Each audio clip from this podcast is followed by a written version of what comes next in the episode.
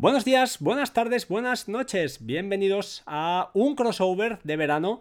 Esta vez eh, tengo invitados, o tenemos, o somos invitados de lujo todos, yo diría que, ellos más que yo, muy, por, supuesto. Empezaremos de, mayor a, menor y hablo de edad, creo. Así que buenas tardes, señor Decar. Buenas tardes a todos. Buenas tardes. Un placer estar por aquí.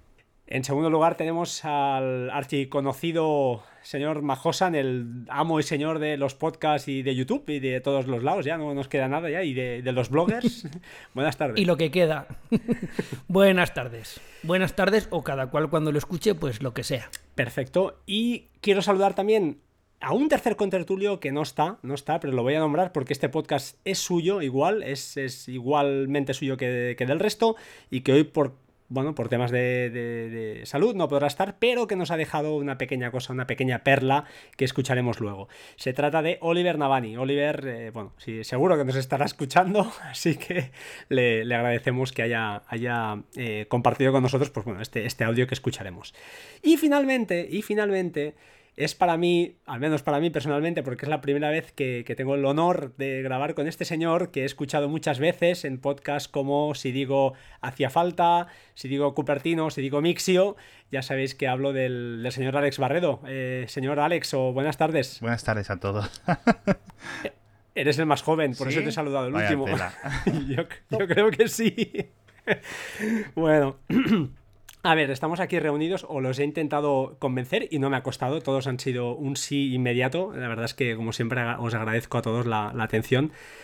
Que, pues bueno, eh, a, raíz del documental de, que está en Netflix, que se llama El Gran Hackeo, que luego hablaremos de si el nombre del documental es, eh, ya a mí ya no me gusta, eh, yo creo que hay gente, alguno aquí que ya no le gusta, hemos querido, he querido quizá pues destapar un poquito más y tirar del hilo de un tema que ya se habló en su día, salió en prensa, pero que bueno, me apetecía a raíz de este documental pues quizá eh, pues recalcar y hablar con gente que, saben de esto y que nos den pues su impresión y recalquen estas cosas que, que bueno, que creo que todos sabemos, pero que a veces no somos conscientes, ¿no? Por la por el tema este de internet, ¿no? Que no se puede tocar, no se puede oler, es un poquito todo etéreo y a veces no somos conscientes de lo que estamos eh, echando o abocando a, la red.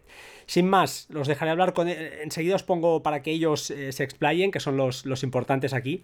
Pero sí que os haré un resumen muy muy rapidito de lo que más o menos fue la, la historia, ¿vale? Básicamente eh, si digo alguna inexactitud, perdón, me cortáis, pero básicamente lo que pasó fue que mm, se destapó que una empresa llamada Cambridge Analytics o Analítica había captado pues a través de aplicaciones de apps de Facebook con unos permisos especiales los datos de 87 millones de americanos.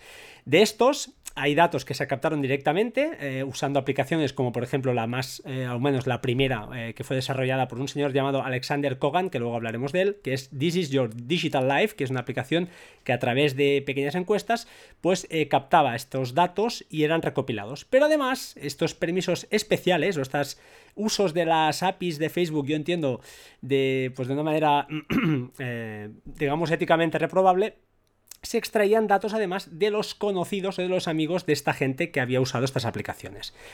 Resumiendo, al final se, creaban una serie de perfiles, mm, con lo cual podían segmentar y realmente saber muy bien qué tipo de población había, pues, eh, o había en este caso, estamos hablando de las elecciones americanas de 2016, disculpad, eh, qué tipo de perfiles eh, más o menos había por estados y cómo atacar a, estos perfiles más indecisos y qué mensajes enviarles para, eh, pues, de alguna manera, pues, orientar el voto hacia un lado o hacia el otro. Em, luego esta gente, eh, bueno, eh, ¿qué pasó? Cambridge Analytica tiene una, la empresa madre es SCL, que es la, la madre que está en Reino Unido, y esta es la que realmente fue la que hizo todo ese análisis de este Big Data. En definitiva, eh, esta empresa, que no se fundó hace dos días, sino que ya había trabajado y tenía casos de. trabajaba como. Eh, para, perdón, para el, diría que para el ejército o para lo que es en temas de Estado, donde se dedicaban a hacer, pues eso, armas, eh, de alguna manera, el uso de la psicología como arma psicológica. Ahora, a ver si, si me expreso suficientemente bien. Es decir, utilizan la ciencia del comportamiento, utilizan el Big Data y utilizan estos mensajes personalizados a medida para, pues, eh, en caso de guerra, en este caso, si, si, fuera en casos de guerra, pues para, por ejemplo, como se hacía en la Segunda Guerra Mundial, eh, pues desorientar a las tropas, desanimar al, al soldado, en este caso en el siglo XXI estamos hablando de mensajes pues ya a través de Twitter, a través de Facebook, en, feeds de news que te salen a ti, etcétera, etcétera. Sin entrar más en, más detalle, sí que ahora, eh, pues bueno, esta gente, este, estas operaciones han sido destapadas. Ah, hay alguna, alguna periodista que ha sido incluso nominada al Pulitzer eh, por, por, destapar estos, estos temas no es nuevo, ya no solo se hizo en Estados Unidos, se ha descubierto que se hizo en el Brexit y que anteriormente se había hecho en diferentes países africanos. Es decir, son técnicas que, eh, pues bueno, que parece que, funcionan. Sin más ya, eh, después de este resumen un poquito mal hecho, eh, os dejaremos ahora sí con el audio de, Oliver Navani y que él pues, pues dé su punto de vista de, de todo esto. Sin más, entramos con Oli y enseguida estamos con vosotros. Muy buenas a todos, Fran y compañía, a todos los oyentes. Eh, antes que nada quiero daros las gracias ¿no? por dejarme participar en este podcast, que es de un tema que me parece, me parece apasionante, me encanta. ¿no? Es decir, todo esto que tenemos alrededor del manejo de información, de cómo se está utilizando, de cómo la están manipulando y demás. Eh, creo que es eh, la tendencia a partir de ahora, creo que es algo que empieza a ser muy relevante tener en cuenta y empieza a ser muy relevante controlar, ¿no? Porque nos vamos a encontrar con que de aquí a poco tiempo eh, va a ser un problema de primer nivel, ¿no? Es decir, lo que ahora parece que probablemente sea anecdótico, pues bueno, se va a convertir en algo que creo que va a ser de mayor relevancia, ¿no? Es, un poco lo que voy a hacer, daros mi opinión sobre todo esto, ¿no? El tema, vamos, todo lo que tiene que ver con Cambridge Analytica y alrededor, eh, digamos que creo que en general, en general en la prensa no ha estado demasiado bien tratado. Es decir, no ha estado bien tratado porque se han quedado, digamos, en una capa muy superficial de lo que realmente ha sucedido, de lo que realmente hemos podido aprender de todo esto, ¿no? Yo siempre pongo, o sea, decir, siempre pongo por delante no el hecho de que Facebook en este caso no haya controlado nuestra privacidad o que Cambridge Analytica haya jugado con ella para intentar hacer manipular cosas, ¿no? manipular elecciones o manipular opiniones y cosas por el estilo, sino que creo que lo que es realmente relevante de toda esta investigación es el hecho de que se está demostrando que esto funciona. Es decir, de que al final es una tecnología de la que se lleva mucho tiempo teorizando. Llevamos mucho tiempo diciendo que llegado el punto eh, podríamos eh, llegar a tener un mundo casi distópico, ¿no? En el que nadie sabe muy bien qué se está diciendo, qué es lo que no, si las cosas han sido manipuladas o no. Y realmente, pues bueno, el hecho de poder tener esas eh, imágenes, ¿no? Esos audios y demás en el que tranquilamente una empresa te está vendiendo unas elecciones, es decir, sin, sin mucho más, pues evidentemente, eh, más allá de, vale, que se ha violado la privacidad, es evidente, más allá de que Facebook es muy malo o lo que queramos decir, aquí lo relevante es decir, oye, que eso que pensábamos que, bueno, que parecía más ciencia ficción que realidad, pues no lo es. No lo es hasta el punto de que ya, ya a día de hoy se, se mercadea con ello, ¿no? Y evidentemente, si estos primeros intentos están saliendo tan bien, pues de aquí a poco tiempo vamos a tener muchos más intentos y vamos a tener muchísimo más, eh, más casos como estos, ¿no? Lo interesante, lo que digamos al final, tenemos que tener en cuenta que eh, ante estas técnicas, eh, lo que debemos, eh, donde tenemos que poner el ojo es que caemos todos, ¿vale? Es decir, siempre tenemos la sensación de que, bueno, es algo que solamente caen los tontos o solamente caen los indecisos, es decir, que no se puede manipular a todo el mundo y no es verdad. Es decir, el, tema es que realmente estas tecnologías que se están utilizando pueden manipular prácticamente a cualquiera a quien se le lanza, ¿no? Y para ejemplo, para ejemplo, como se suele decir, para ejemplo, un botón, en este caso os voy a poner a mí mismo, ¿no? Eh, creo que si me conocéis, que yo creo que más o menos me conocéis todos, tanto por el podcast de Frank, y yo sé que muchos que, siguen también este podcast también eh, me escuchan eh, habitualmente. Oye, me gustan estas cosas, me gustan estos temas, estoy pendiente, ¿no? De qué hago con mi información, de qué hago con todo. Y sin embargo, yo ya en más de una ocasión me he dado cuenta de que sin querer, y a pesar de que he estado fijándome, he caído he caído en la trampa en, alguna ocasión. Os pongo un ejemplo clarísimo, ¿no? Y además es eh, hasta un poco, entre comillas, divertido, ¿no? Porque por cómo me di cuenta y, la cara que se me quedó, ¿no? El ejemplo sería cuando adquirí el micrófono con el que os estoy hablando ahora mismo, ¿no? Yo eh, tengo un problemilla, entre comillas, y es que eh, tengo un tono de voz y tengo una, resonancia en la voz, ¿no? Por, bueno, por cómo hablo, tengo una voz peculiar, podríamos decir que hace que en ambientes más o menos pequeños retumbe mucho y se forme mucho eco y se escuche muy mal, ¿no? Entonces, bueno, eh, la única solución más o menos realista para que suene bien, bien, bien es irte a grabar un estudio o algo por el estilo, ahí da igual cómo tengas la voz, que siempre se registra perfecta, pero evidentemente yo no dispongo de ello, ¿no? La solución que estaba tomando hasta ahora era, pues, básicamente cada vez que grababa un vídeo, cada vez que hacía un podcast, eh, bueno, pues eh, llenaba todo de espuma, en el, o sea, de paneles de espuma todo el salón, eh, lo llenaba todo de mantas, cualquier cosa que fuese más o menos plana la cubría, las esquinas de la casa las llenaba con cosas, es con una lámpara o algo, lo que sea, ¿no? Para evitar en la medida de, lo posible ese eco que es tan molesto cuando se está, cuando se está escuchando, ¿no? Y bueno, y, intentar que se escuche bien. Problema, pues bueno, que cuando tienes que montar mucho jaleo para grabar cualquier cosa, pues te da mucha más pereza hacerlo, ¿no? Y no, y no quería que fuese, que, fuese el caso. Así que bueno, pues estuve buscando distintas soluciones y bueno, llegué a una conclusión de que podía hacer un pequeño apaño que podía servirme y es cambiar de tipo de micrófono. Es decir, hay dos tipos de micrófono para grabar, unos son dinámicos, otros son eh, de condensador. Los que se suelen utilizar para grabar suelen ser de condensador porque graban eh, muchísimo más claro. y además eh, no es necesario que te acerques tanto al micrófono. Es decir, el problema que tienen es que registran cada cosita y cada sonidito que hay en la habitación, ¿no? Eh, entonces lo que decidí es bueno, cambiar de este, de este micrófono de condensador a uno dinámico, ¿no? Para, bueno, e intentar que no se registrasen tantas cosas, que solamente se registrase la proyección de mi voz eh, y bueno, eh, no me iba a quedar más remedio que a partir de ahora en los vídeos iba a aparecer el micrófono, ¿no? pero bueno, era un precio a pagar y no había más. No, no me enrollo más, ¿no? Con, con, el por qué. ¿Qué es lo que hice? Bueno, pues me puse a investigar a ver qué micrófono realmente podía servirme para grabar como yo quería y a la calidad que yo quería. Estuve investigando pues bastante tiempo, estuve dando vueltas. Y de repente, oye, me apareció en, en alguna búsqueda que hice y en algún research, podríamos decir, ¿no? Eh, bueno, pues apareció que estaba la opción de uno de que estoy utilizando ahora de, Sure, ¿no? Que es, por si alguien tiene curiosidad, el SM7B. digamos que es un micrófono además que no es nuevo, lleva con nosotros, yo que sé, 20 años, una cosa así. Lo encontré, lo estuve mirando, bueno, a pesar de que era un poquito más caro y tal, pues vi que, oye, este me encaja perfecto, es decir, tanto a nivel de parámetros, a nivel técnico, a nivel de todo pues está guay. Estuve, bueno, pues le di vueltas, evidentemente, hice mis tabulaciones y tal para no meter la bata porque ya que era dinero quería estar seguro. Y bueno, pues me hice con él, me hice con él, me hice además con un Cloud Lifter, un aparatito que hay que conectarle para que poder engancharlo prácticamente en cualquier mesa para, grabar y demás. Oye, tan contento, empiezo a grabar y, oye, la verdad, el resultado muy bueno, pero cuando digo muy bueno, muy, muy bueno. Y yo tan contento, pues porque, oye, yo solito, ¿no? Había buscado, había encontrado y estaba funcionando muy bien.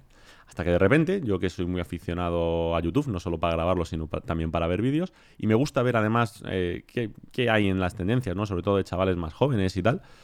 Bueno, pues en una de estas me conecto al canal del Rubius. De hecho, no fue en YouTube, fue en Twitch. Y para mi sorpresa me encuentro con que el Rubius estaba tan contento y además diciéndolo tranquilamente que acababa de cambiar de micrófono. Y qué casualidad, era exactamente el mismo micrófono que me acababa de comprar yo.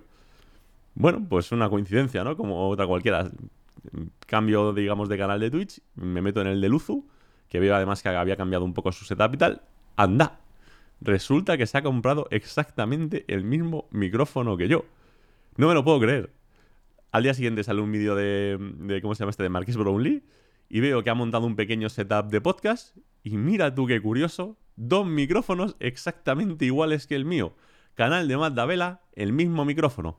Básicamente, el 90% de los canales que, digamos, eh, tienen cierta calidad, digamos, en lo que a imagen y sonido se refiere, es decir, más allá de que no te guste el contenido, eh, se habían comprado en la misma semana o en el mismo mes el mismo micrófono. Evidentemente, eso no es una casualidad. Eso es una trampa en la que hemos caído todos, absolutamente todos. En este caso, es verdad que es un micrófono bueno, es verdad que es un micrófono que suena espectacularmente bien y también es caro.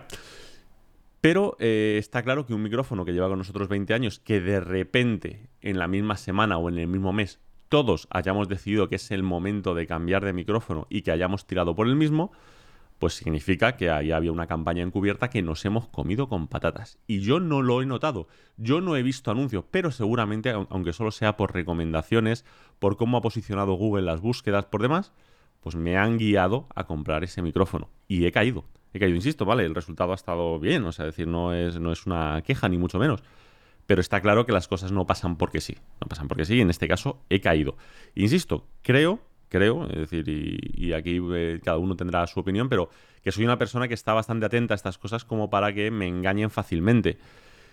Con lo que a mí me queda muy claro, si a mí me han podido engañar en esto, que estoy además pendiente, es decir, que además he hecho, entre comillas, mis deberes, ¿no? Para intentar encontrar el mejor micrófono, creo que podemos caer todos. todos, absolutamente todos, sobre todo si alguien es que encima ni siquiera está atento a, este tipo de cosas, evidentemente va a caer.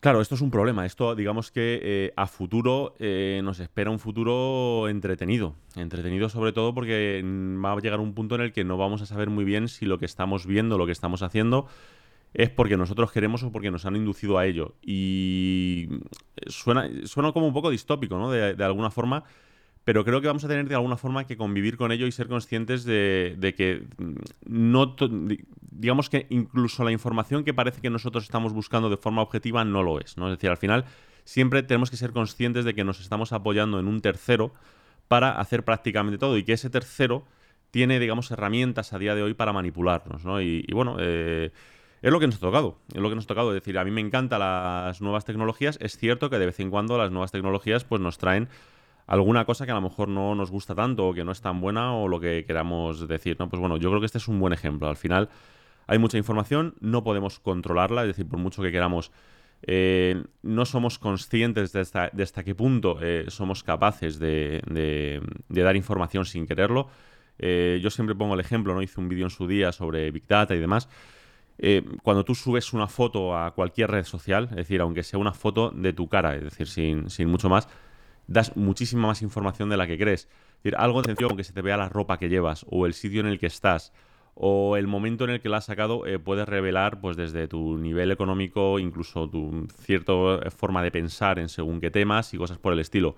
Con lo que eh, mm, tenemos que ser al menos conscientes de ello. Es decir, que cuando estamos haciendo cualquier cosa digo, a nivel público, porque al final se nos olvida, ¿no? Que escribir en Twitter o en Instagram, o yo ahora mismo publicando este podcast, es algo público, es algo que todo el mundo puede ver, que todo el mundo puede utilizar, tanto si nos gusta como si no, ¿no? Es decir, la, famosa polémica muy exagerada que ha habido hace unas semanas, ¿no? Con lo de la FaceApp, la aplicación esta que te hacía viejo, que yo mismo, ¿no? He sacado una foto tienes que ser consciente de que, evidentemente, decir, la gente ahora se echaba las manos a la cabeza porque parecía que estaban cogiendo la información de esa. Pues, pues claro, pues igual que lo hace Facebook, igual que lo hace Google, igual que lo hace Apple, aunque eh, siga diciendo que no. Es decir, todos utilizan más o menos información, más o menos privada, para de alguna forma manipular un poco a su gusto y poder, eh, digamos, sacar un rendimiento normalmente económico, económico de ello, ¿no?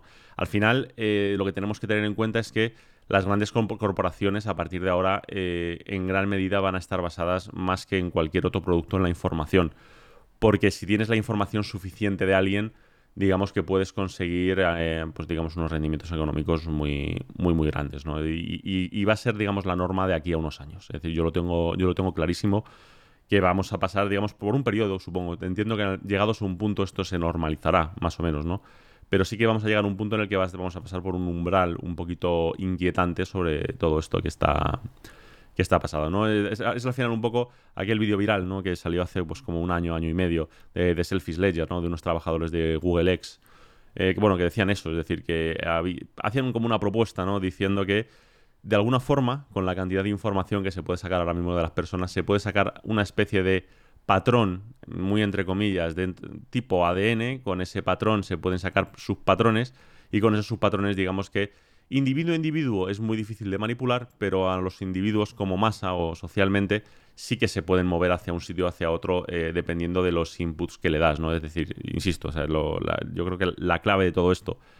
tienes que ser consciente de que incluso cuando tú estás haciendo, digamos, una búsqueda por tu cuenta o cuando tú estás, digamos, intentando buscar esa objetividad, estás utilizando herramientas de terceros siempre. Entonces, cuando utilizas esas herramientas de tercero, pues por, mucho que las sepas utilizar bien, por mucho que sepas, entre comillas, quitarle esa capa de manipulación, siempre vas a tener, eh, digamos, eh, una orientación hacia los resultados que, que, puedan ser más o menos interesantes para según quieras, ¿no? Y nada más, eh, ya os digo, me parece un tema súper interesante que vamos a tratar mucho, estoy convencido, de aquí a los próximos años, porque esto de Cambridge Analytica es, eh, es la punta del iceberg. Es decir, no es más que una demostración, una primera demostración de que todas estas teorías, pues bueno, son válidas y que tarde o temprano nos afectarán. Nada más, eh, un saludo a todos y seguimos escuchándonos. Chao. Señores, eh, bueno, habéis escuchado el vídeo de Oli. Yo me quedaría con cinco ítems que os voy a lanzar en primer lugar y entonces ya entráis vosotros. En primer, eh, primer ítem que creo que es, estamos todos de acuerdo, la tecnología que, es, que, se aplica en este caso, en estos casos, está demostrado que funciona, está, se ha aplicado en, varios, en varias ocasiones y funciona.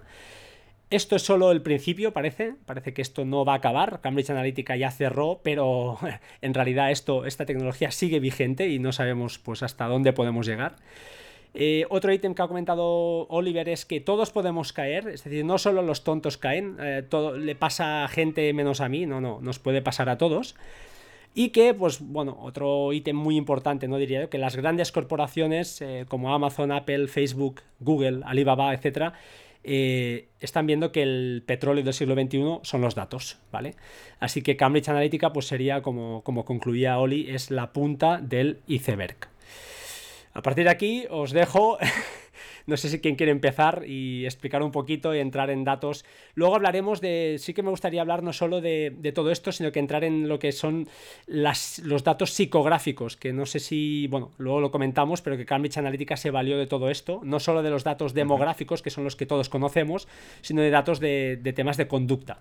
Eh, todos estos temas me gustaría que los habláramos hoy aquí y, bueno, y hiciéramos o diéramos una idea de lo que realmente es todo esto, que parece que la magnitud es, es realmente grande.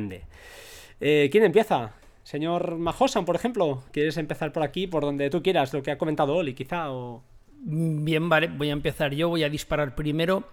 A ver, yo sobre todo el tema de Cambridge Analytic, yo es algo que se veía venir de hace mucho tiempo. A mí no me pilla de nuevas. Yo, de hecho, ya hice un podcast antes de que saltara todo este escándalo. Bueno, realmente hice dos o tres podcasts sobre la neutralidad de la red y cosas parecidas y alertaba de esto. La neutralidad de la red, yo ponía el ejemplo de que podía ocurrir de que gracias a los problemas de la neutralidad de la red, que por ejemplo no tuviéramos acceso a un tipo de perfil de periódico o de prensa pues escorada hacia la izquierda o hacia la derecha y que de esa manera se podría pues influir en el lector o dirigir el pensamiento de una sociedad.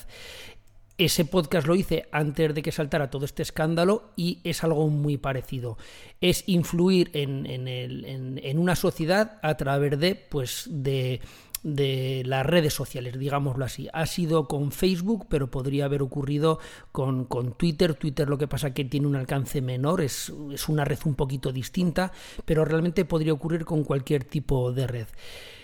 A mí, básicamente, eh, la manera en, lo que, en la que actuaba Cambridge Analytica no me interesa tanto por el hecho de que es una manera de cómo han conseguido los datos y cómo han conseguido hacer estos perfiles, pero realmente lo podía haber hecho cualquier otra empresa y de cualquier otra manera.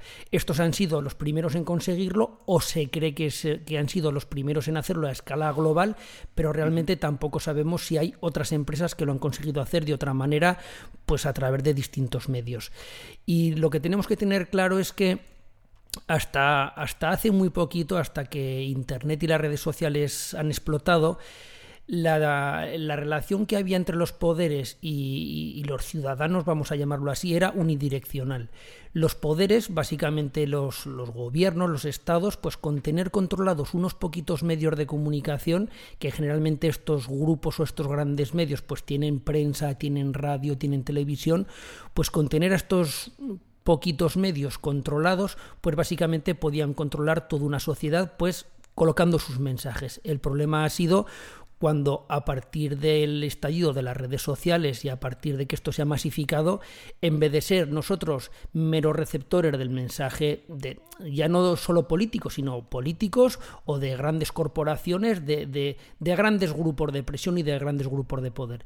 En el momento que tú ahora ya no eres un mero espectador que a través de la radio, de la prensa, de la televisión te bombardean, sino que tú puedes también generar contenido y puedes expresarte y hay gente que tiene muchísimos seguidores y que realmente crean opinión, haya habido un desequilibrio muy grande y ese desequilibrio es lo que a través de Cambridge Analytica y a través de otros medios intentan contrarrestar eso, es decir, ya no nos vale con tener controladas las televisiones, ya no nos vale con tener controlada la prensa, que es lo que realmente pasó en Estados Unidos en, en, en la campaña de Trump todos los medios de comunicación, y cuando digo todos es el 95% de los medios de comunicación estaban a favor de Hillary, y sin embargo Trump fue el que a través de las redes sociales pues consiguió decantar la balanza hacia, hacia su lado.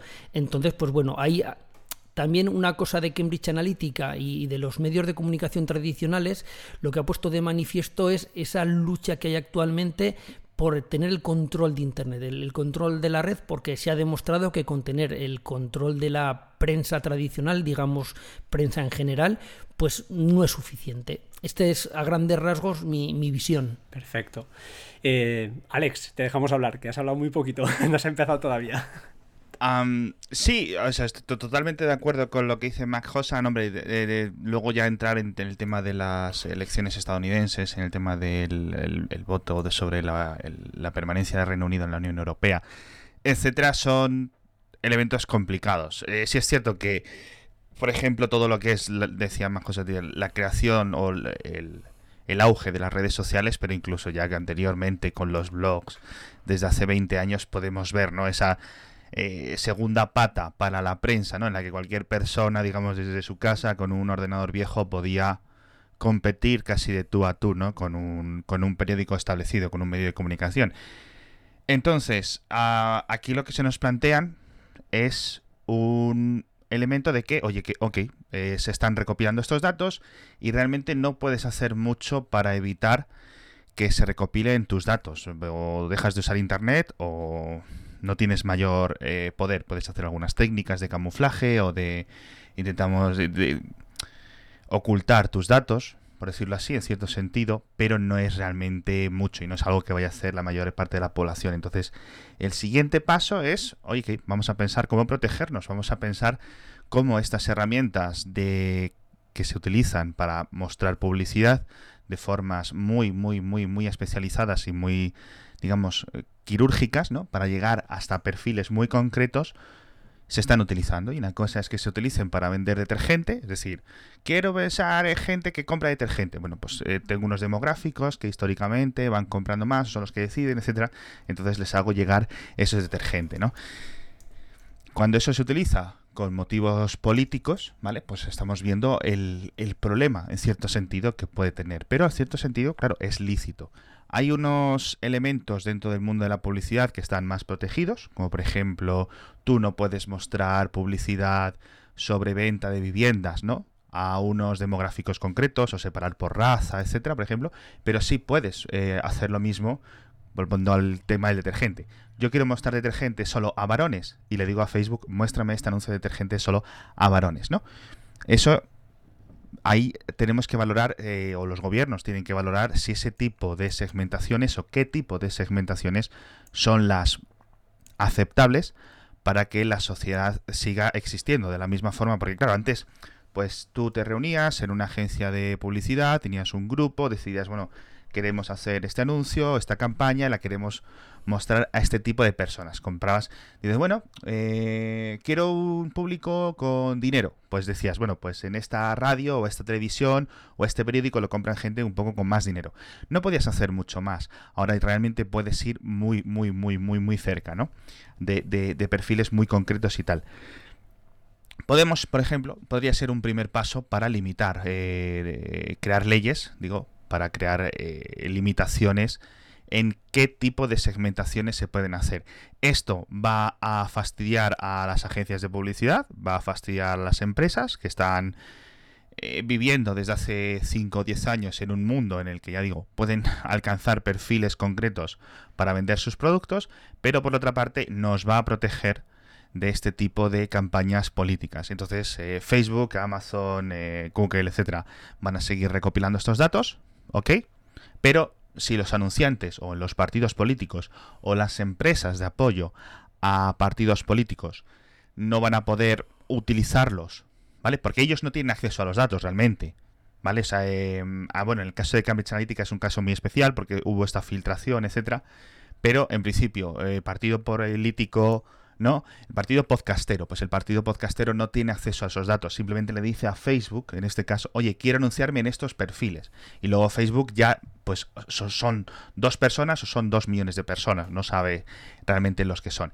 Si limitamos, yo creo que es gran parte de la partida ganada porque es como un gran muro que ponemos eh, entre la frontera para, ya digo, no llegar a, a, poder hacer estos perfilados o que si los hagan, pues sean inútiles, porque realmente no se van a aprovechar para vender detergentes o para vender, eh, digamos, promesas políticas.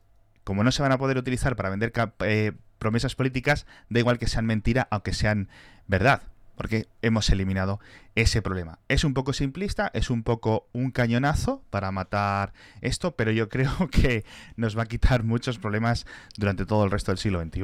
Em, bueno, antes de que hable de Car, yo solo apuntar dos cosas muy rápidas. La primera, sí, efectivamente, parece que lo que antes era campaña, lo has apuntado tú, la campaña de publicidad iba de arriba abajo, es decir, se hacía una campaña y se lanzaba y ahora al contrario, se hace un estudio, o lo que ha pasado aquí en este caso, se han hecho estudios y han dicho, este señor, ¿qué tipo de mensaje debe recibir para que pueda eh, orientar o pueda cambiar su modo de pensar. Y hacen mensajes personalizados, es decir, va de abajo arriba, ¿no? Ha cambiado un poco.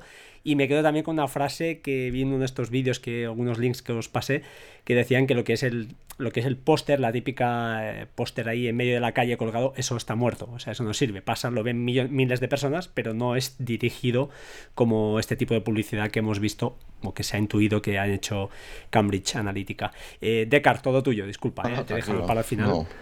Bueno, yo creo que, a ver, eh, si soy rápido. De las cosas que has apuntado de, digamos, 3, 4, 5 que, de lo que ha dicho Oliver Navani, no estoy de acuerdo con ninguna. Y con lo que se está diciendo aquí, yo creo que nos movemos en un terreno especulativo. O sea, esto es un terreno especulativo 100%. Eh, la efectividad o no de las campañas es lo que eh, hombre, evidentemente algo de esto hay, y como ha dicho Mark Josan, nos movemos más que nada en una eh, lucha de poder. Una lucha de poder de medios tradicionales y un entorno nuevo que, se ha generado en, la red. Sobre lo que ha dicho Alex, yo estaría de acuerdo el limitar, eh, vamos a suponer, el limitar esas posibilidades si se limitara también en, los otros ámbitos.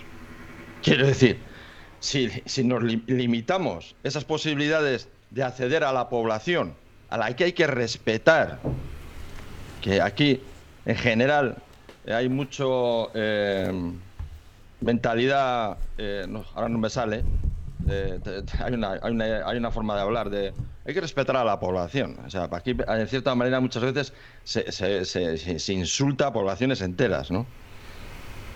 Eh, si, si, limitamos en un lado, hay que limitar en el otro, porque todo esto está, es tan válido para los entornos digitales y medios sociales que conocemos como para los medios tradicionales. ¿eh? Yo tengo aquí unos links que me has mandado tú eh, sobre este tema. Dice, el problema es que en campañas políticas, si el individuo no sabe de dónde proceden los mensajes y estos están manipulados, no se puede hablar de democracia. Esto, sacado del contexto, vale para un entorno y para el otro. Sí, pero con la diferencia. Antes, y se, hace ahora, pero también se hacía antes. O sea, los medios tradicionales han manipulado durante siglos y han tenido un control tienen un, poder político, tienen un poder de, de, a ver, tienen un poder de, influencia, es, inevitable, los medios de comunicación tienen un poder de influencia. Pero ahora hay otros medios de comunicación que tienen otros, otras posibilidades y otras eh, formas de, de influir en la población, de influir. ¿En qué me da, claro, aquí hay un título que me has mandado, digamos, que ni he leído, que ponía, a ver si lo encuentro, eso lo encuentro porque es... Eh, es que no, he tenido tiempo de leer Antes de Trump, el Brexit, como Cambridge Analytica, logró sacar al Reino Unido de la, de la O sea, yo leo este título y ya no me leo el artículo. No, pero más que, más que nada lo que, lo que sí que creo que estamos en. Está claro que estamos en un entorno nuevo y lo que. puedo estar de acuerdo con lo que dices tú, que vale para un ámbito, vale para el otro, pero aquí el añadido que yo veo es que Facebook es como una caja opaca, ¿no? Es una black box o una, un sandbox donde, como decía Alex, eh, tú no, nadie sabe, solo lo saben ellos los datos, a quién han dirigido tal publicidad, cuánta gente lo ha visto, qué ha costado, quién lo ha pagado. Entonces, eh, vengo también a referirme un poquito al documental que se le requiere en el Reino Unido, porque luego hablaremos un poquito de, los tres modelos de propiedad de datos que existen hoy en día, ¿no? Estados Unidos las empresas, en China el Estado y Europa pues somos las personas. Entonces, esto tiene unos efectos luego para las inteligencias artificiales, que también me gustaría tocar el tema, pero sobre todo que, que, en Reino Unido se le requiere a Zuckerberg, al señor Zuckerberg, que dé explicaciones, que dé datos y como decía Mixio en un podcast Alex hace unos días o hace unas semanas, pues eh, da largas, da largas y dice que su equipo ya contestará y mientras tanto, pues bueno, vamos pasando. Pero Facebook siga siendo aplicando las mismas políticas, perdón, haciendo y aplicando las, mismas, las mismas políticas, como por ejemplo una VPN a chicos de entre 13 y 30 años de forma gratuita, pues ¿para qué? Para saber por dónde se mueven y qué hacen. Mm, entonces, eh, estamos en una, yo creo, en una etapa que yo no sé si es peligrosa o no, y lo que dices tú, igual es especulativo. estás hablando, Daría, es que, a ver, como el tema de los datos, en el tema de este Cambridge Analytica, fue a través de Alexander Kogan, que, que este eh, pues, con la excusa de, un tema educativo, no, estudio sociológico, pidió autorización, porque claro, eso es lo que nadie se lee, bueno, en fin, que al final él tenía autorización, además, para, según él, estaba leyéndole, según él tenía autorización para vender esos datos a terceros. O sea que me imagino que... Bueno, porque, porque en, en la, en la, él mismo dice que en la propia, yo no he visto esa, aplicación o esa Facebook app, pero sí que él decía que estuvo durante un año y medio en las condiciones, que eso, sabéis que son las condiciones que nadie se lee a nadie o se las lee el 0,1%, pues decía que efectivamente se podían vender esos datos. Eh, lo que yo no estoy de acuerdo, eh, tan de acuerdo es en que esas APIs que Facebook eh, ofrece o cede a los desarrolladores te den capacidad para captar datos de amigos sin que ellos eh, estén utilizando esa Facebook app. Y eso mm, luego Facebook lo venda eh, pues diciendo que se ha hecho un uso eh, un, uso ah, pues éticamente malo de, de, los usos del, perdón, de esas APIs, de esas funcionalidades. Hombre, yo creo que eso debería estar limitado ya de por sí en la propia Facebook, ¿no? No me parece justo esto. Ellos lanzan eh, el muerto al otro, decir, oye, mira, yo, yo, te, yo te doy estas herramientas, si tú las usas mal, es tu problema. Hombre, mm, pues no me parece muy bien, la verdad. Yo solo quiero terminar con el, el vídeo este que me has mandado del, de, también, que muy interesante, del de la conferencia que hace el, el Alexander, Alexander Nix, que es eh, de, de Cambridge Analytica, que es una conferencia de marketing, diciendo lo que podemos hacer si tenemos los datos, ¿no? Él dice, esto se podría hacer, dice, se puede hacer. No, si tengo los datos, si tengo estos datos, si tengo... Pero claro, tú tienes esa información, si, si la tuvieras, sí, pero no la tienes. Dice, él lo que está, está intentando es vender, dice, él es, vende su empresa, dice, no, tú dame la información y yo te hago los análisis que quieras, ¿no? Eso es lo que te está vendiendo. Pero realmente eso no es el mundo real. Y cada vez lo vemos más. O sea, eso de que los datos personales eh, están al alcance de la mano, eso no es así. Yo no estoy de acuerdo. De, hecho, nosotros mismos caemos en contradicciones en todo esto. Resulta que Cambridge Analytica, ¿cómo lo ha obtenido? A través del Coban, que con una aplicación. O sea, eso no es tan fácil cuando realmente todo eso eh, eh, no solo legalmente, sino por otras cuestiones de simplemente de que las empresas ahora, en la parte de, privacidad, es una parte fundamental de su, de su, de su, de su venta de producto, todo eso ahora está más limitado. Pero, y cada vez va a estar más limitado. Pero, pero van a buscar, pero van a buscar cómo saltarlo, Decar. No, no, no. Pero pero ni saltarlo. Mira, a ver, ¿cuál es el negocio eh, de, Facebook? Si el negocio de Facebook son los datos. De Entonces, ¿a qué se dedican? A vender estos datos, ¿no? ¿Cuál es su negocio? Sí, pero cada vez va a estar más restringido, porque cada vez las políticas legales le restringe más. ¿eh? Pero es que se va, se va a mover tanto dinero y tanto poder que igual que está limitado en muchas cosas de la vida real, de a la hora de lavar dinero negro, de drogar, de mil cosas, pero como es lucrativo, como da mucho poder hay gente que se lo intenta saltar y hay gente que consigue saltarlo, esto va a pasar lo mismo. Yo estoy de acuerdo en la parte inicial que ha dicho Alex, de que esto habría que intentar limitarlo, pero yo lo veo que es imposible, porque es se, se, ponen limitaciones, pues como digo, pues para que la gente no robe, para que los políticos no, no hagan tráfico de influencias, para, para mil historias, pero luego a la larga la gente se lo salta pues porque es una manera de tener poder, de tener control y, de, y de conseguir dinero. Hoy en día pues estos datos van a dar mucho dinero, el que sepa explotarlos, el que sepa cómo conseguirlos. Entonces, a lo mejor, pues el día de mañana va a salir un tipo que es muy listo, que va a conseguir de alguna manera, igual que hicieron estos de Cambridge Analytica, de alguna manera saltarse las protecciones. A ver, de, estos de Cambridge Analytica lo hicieron de, una manera con un ardiz legal y con un ardiz a base de engañar a chavalitos y a base de con las propias APIs de Facebook, pero es verdad que consiguieron esos datos. No, pero Entonces, Analytica no consiguió nada. Sí, sí, que, los consiguió. Bueno, bien, Kogan, pero, trabajaba, pero colaboraba pero colaboraba para él. Entonces es lo mismo, es decir, igual que ahora hay gente que lo que hace es, pues intentaba, pues como sea, conseguir números de tarjeta de crédito y eso lo vende en el mercado negro, pues va a ocurrir tres cuartos de lo mismo. Entonces va a ser muy complicado el limitarlo porque es que además incluso igual que los políticos intentan limitar el tráfico de influencias, intentan limitar el lavado de dinero negro, intentan limitar muchas cosas, pero hasta cierto punto porque también les interesa a ellos.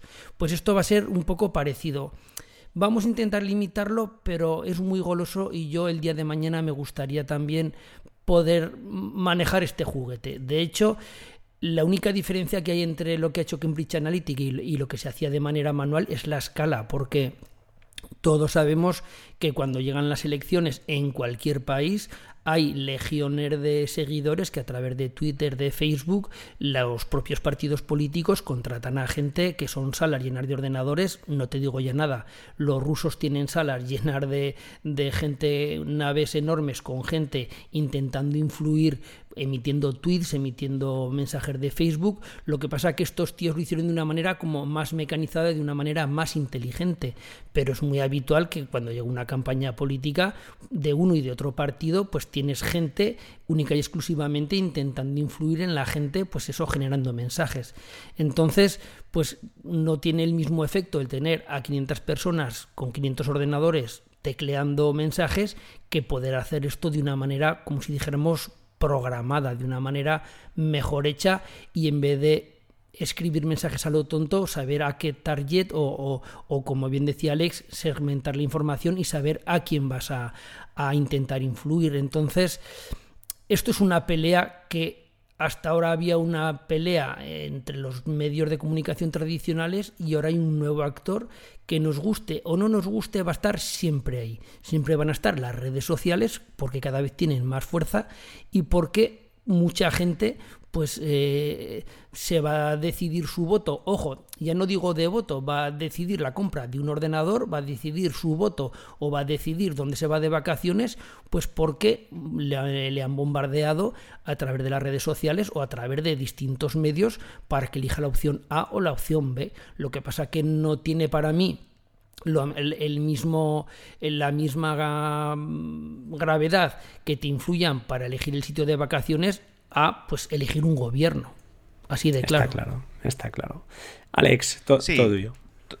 Todo esto está claro y además decía José lo de la escala, yo creo que aparte de lo de la escala es la velocidad de los cambios. Es decir, cuando yo puedes programar una campaña de publicidad y literalmente en tiempo real puedes ir analizando y haciendo no solo un test de A a B, ¿no? Es decir, este anuncio es más efectivo que el otro, sino puedes hacer 10.000 eh, de estos cambios de forma simultánea y ver viendo si la tipografía más grande, más pequeña, en rojo, en azul, en verde, tal, tiene mucha más efectividad, con qué imagen, con qué otra imagen, etcétera, ¿no?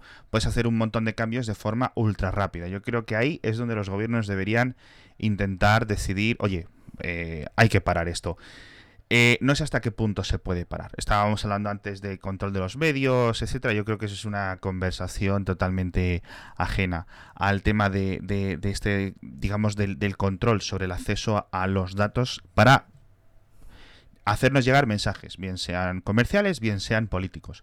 Yo sí es cierto que haría una gran distinción entre los mensajes políticos y los mensajes comerciales. Yo creo que, por ejemplo, no veo ningún, digamos, problema ético con que eh, los datos que, por ejemplo, reúne a Facebook sobre mí, ¿vale? Por decirlo así, sean utilizados para intentar venderme la publicidad o los anuncios o los productos o los servicios que más se especifican o más se centran en mí. Porque eso, en cierto sentido, es hasta una gran victoria para mí. Es decir, si yo veo un anuncio de camisetas que son de mi talla, ¿vale? Pues es una publicidad más efectiva y es un mejor uso de mi tiempo. Voy a estar yo más interesado en ese anuncio. Si además de ser de mi talla, son del color que me gustan o son de alguna cosa, algún concreto, alguna cosa, es decir, cuanto más detallado, la publicidad siempre es mejor, ¿vale? Eso tiene sentido. Ahora, Luego, intentar hacer eso en el campo político, pues yo veo consideraciones éticas mucho peores. Entonces, yo creo que durante el siglo XX nos hemos acostumbrado a que la publicidad sea utilizada o la propaganda sea utilizada con fines políticos y ya sabemos como sociedad cómo protegernos de eso. Es decir, cuando tú ves un anuncio en un canal a una determinada hora, en un canal de televisión me refiero, a una determinada hora, eh, puedes saber más o menos a qué público va dirigido. ¿no? no es lo mismo emitir durante el fútbol que emitir durante Sálvame que emitir durante los dibujos de los niños. No es lo mismo hacer lo mismo cuña en una radio que en otra radio, que en un periódico, que en otro periódico. Esto es normal. Ya sabemos cómo protegernos, ya estamos acostumbrados, ¿no? Como sociedad hemos evolucionado. Para eh, saber por dónde van los tiros, ¿no? A nivel de, de marketing.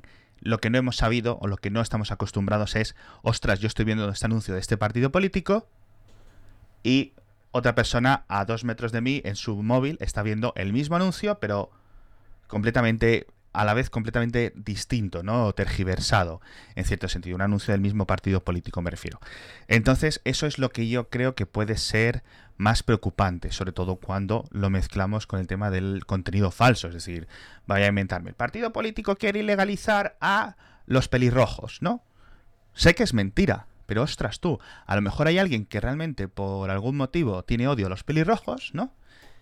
Y le empiezan a llegar este tipo de mensajes y acaba votando al partido político que quiere erradicar a los pelirrojos. Bueno, ¿se debería de permitir este tipo de mensajes? No, se debería permitir este tipo de segmentación, sí o no. Ahí es donde yo creo que se debería de actuar. Bueno, por otra parte, podemos dar a entender ya quién debe de regularlo el gobierno, los anunciantes o las plataformas, ¿no? Pero ya eso ya es discusión para gente más lista, claro. Pero el problema que tienes, Alex, en la regulación es quién hace la regulación. Es decir, intenta la Unión Europea o intenta España, en nuestro caso, hacer una regulación a unas empresas que son globales, que son mundiales, a un Facebook, a un Twitter, a un Instagram. Pero eso, eso se, eso se ha hecho con éxito, es decir, los gobiernos son capaces de decirle a las empresas, oye, cuando estés actuando en mi país, puedes hacer esto o no puedes hacer esto. Hay cosas que Facebook puede hacer o puede mostrar en Irlanda y no las puede mostrar en Alemania. Hay cosas que puede mostrar en, India y no puede mostrar en otro país. Entonces, es decir, un gobierno suficientemente grande es capaz de decirle a, a Facebook, lo siento, a las empresas de publicidad, cuando vayas a centrarte en, emitir anuncios a mis ciudadanos, no puedes usar este tipo de segmentación. Luego podemos entender si ese gobierno, en este caso, por ejemplo, España, en este caso la Unión Europea, tiene capacidad para hacerle cambiar a Facebook las normas a nivel global, que es lo que se ha conseguido, por ejemplo, con el tema del RGPD. Bueno, pues a lo mejor somos capaces de hacer eso, pero en principio los gobiernos son soberanos, para eso son los gobiernos, ¿no? Decar, eh, si quieres apuntar algo o lanzo otro tiempo ahí. Eh, yo cuando se habla de regulaciones y esto ya me ya, ya me, el pelo tengo mucho, no, la ya se me empieza a poner de punta, ¿no sabes? Porque igual es porque soy viejo y no lo sé. Pero a mí eso ya enseguida me empieza a... porque además, eh, y, hablando del documental que, que, que da lugar a este podcast, siempre, yo siempre noto en este tipo de cuestiones de regulaciones y de, siempre noto no sé por qué, igual es porque yo tengo una eh, mala sensación, ¿eh? pero siempre noto la sombra de la censura detrás de todo esto. No sé por qué. ¿eh? Igual es una cuestión que yo no estoy equivocado, ¿eh? pero no sé por qué me da que detrás de todo esto hay una cierta, un cierto grado de censura o un deseo de, censurar ciertos medios o ciertos entornos que los, los poderes políticos eh, no eh, son capaces de controlar bien. No, no, sé, no, sé por qué me, da a mí esa, esa, ligera impresión. Porque igual los medios tradicionales los tengo más controlados pues a través de subvenciones, a través de licencias de emisión y cosas de estas, pero a otros medios no los tengo tan controlados. No sé por qué me da.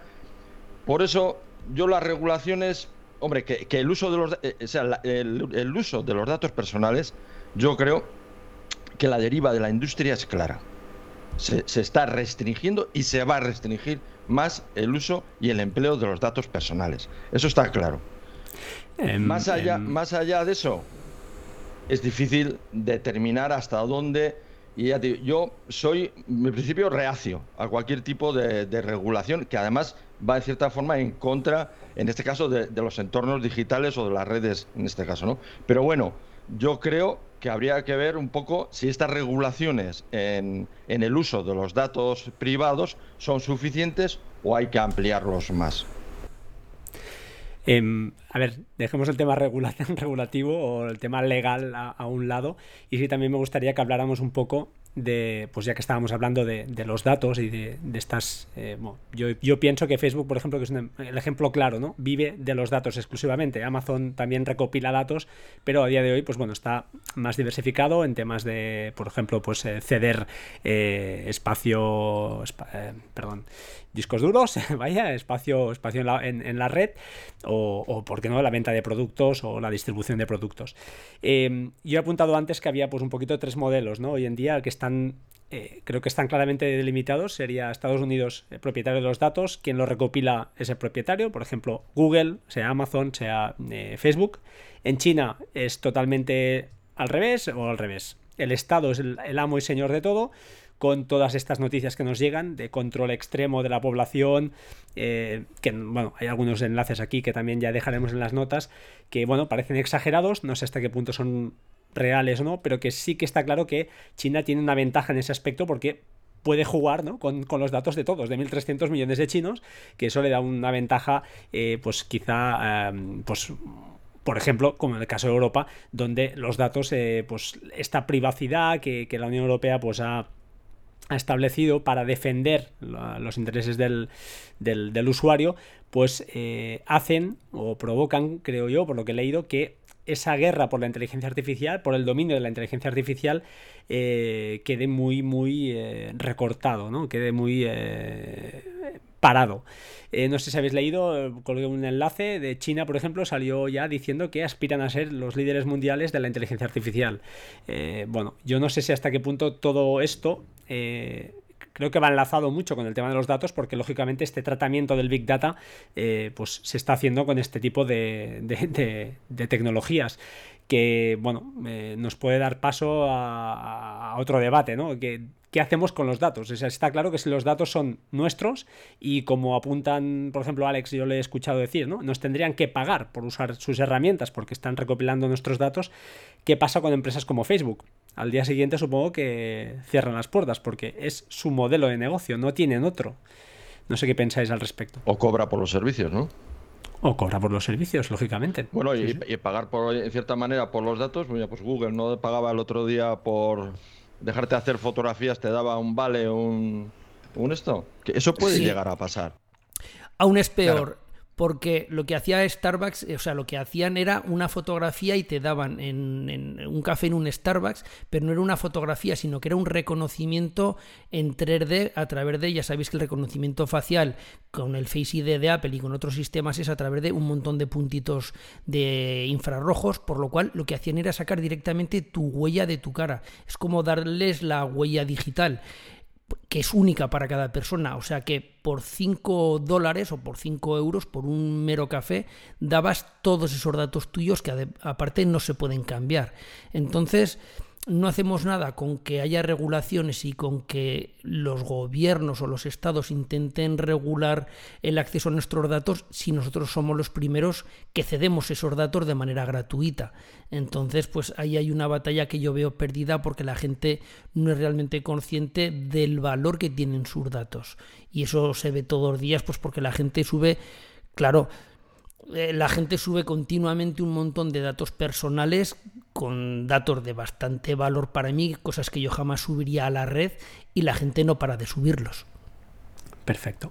Alex, comentas un poquito tema este, inteligencia artificial, lo que datos, ¿cómo lo ves? A nivel de inteligencia artificial, yo creo que es una conversación tan amplia que no sé ni por dónde comenzar a hablar del tema. A nivel de, por ejemplo, de la recopilación de datos que decías tú, estaría bien eh, que la transacción fuera un poco de doble sentido. yo siempre veo, hay dos, hay dos tipos de, digamos, de recopilación de datos.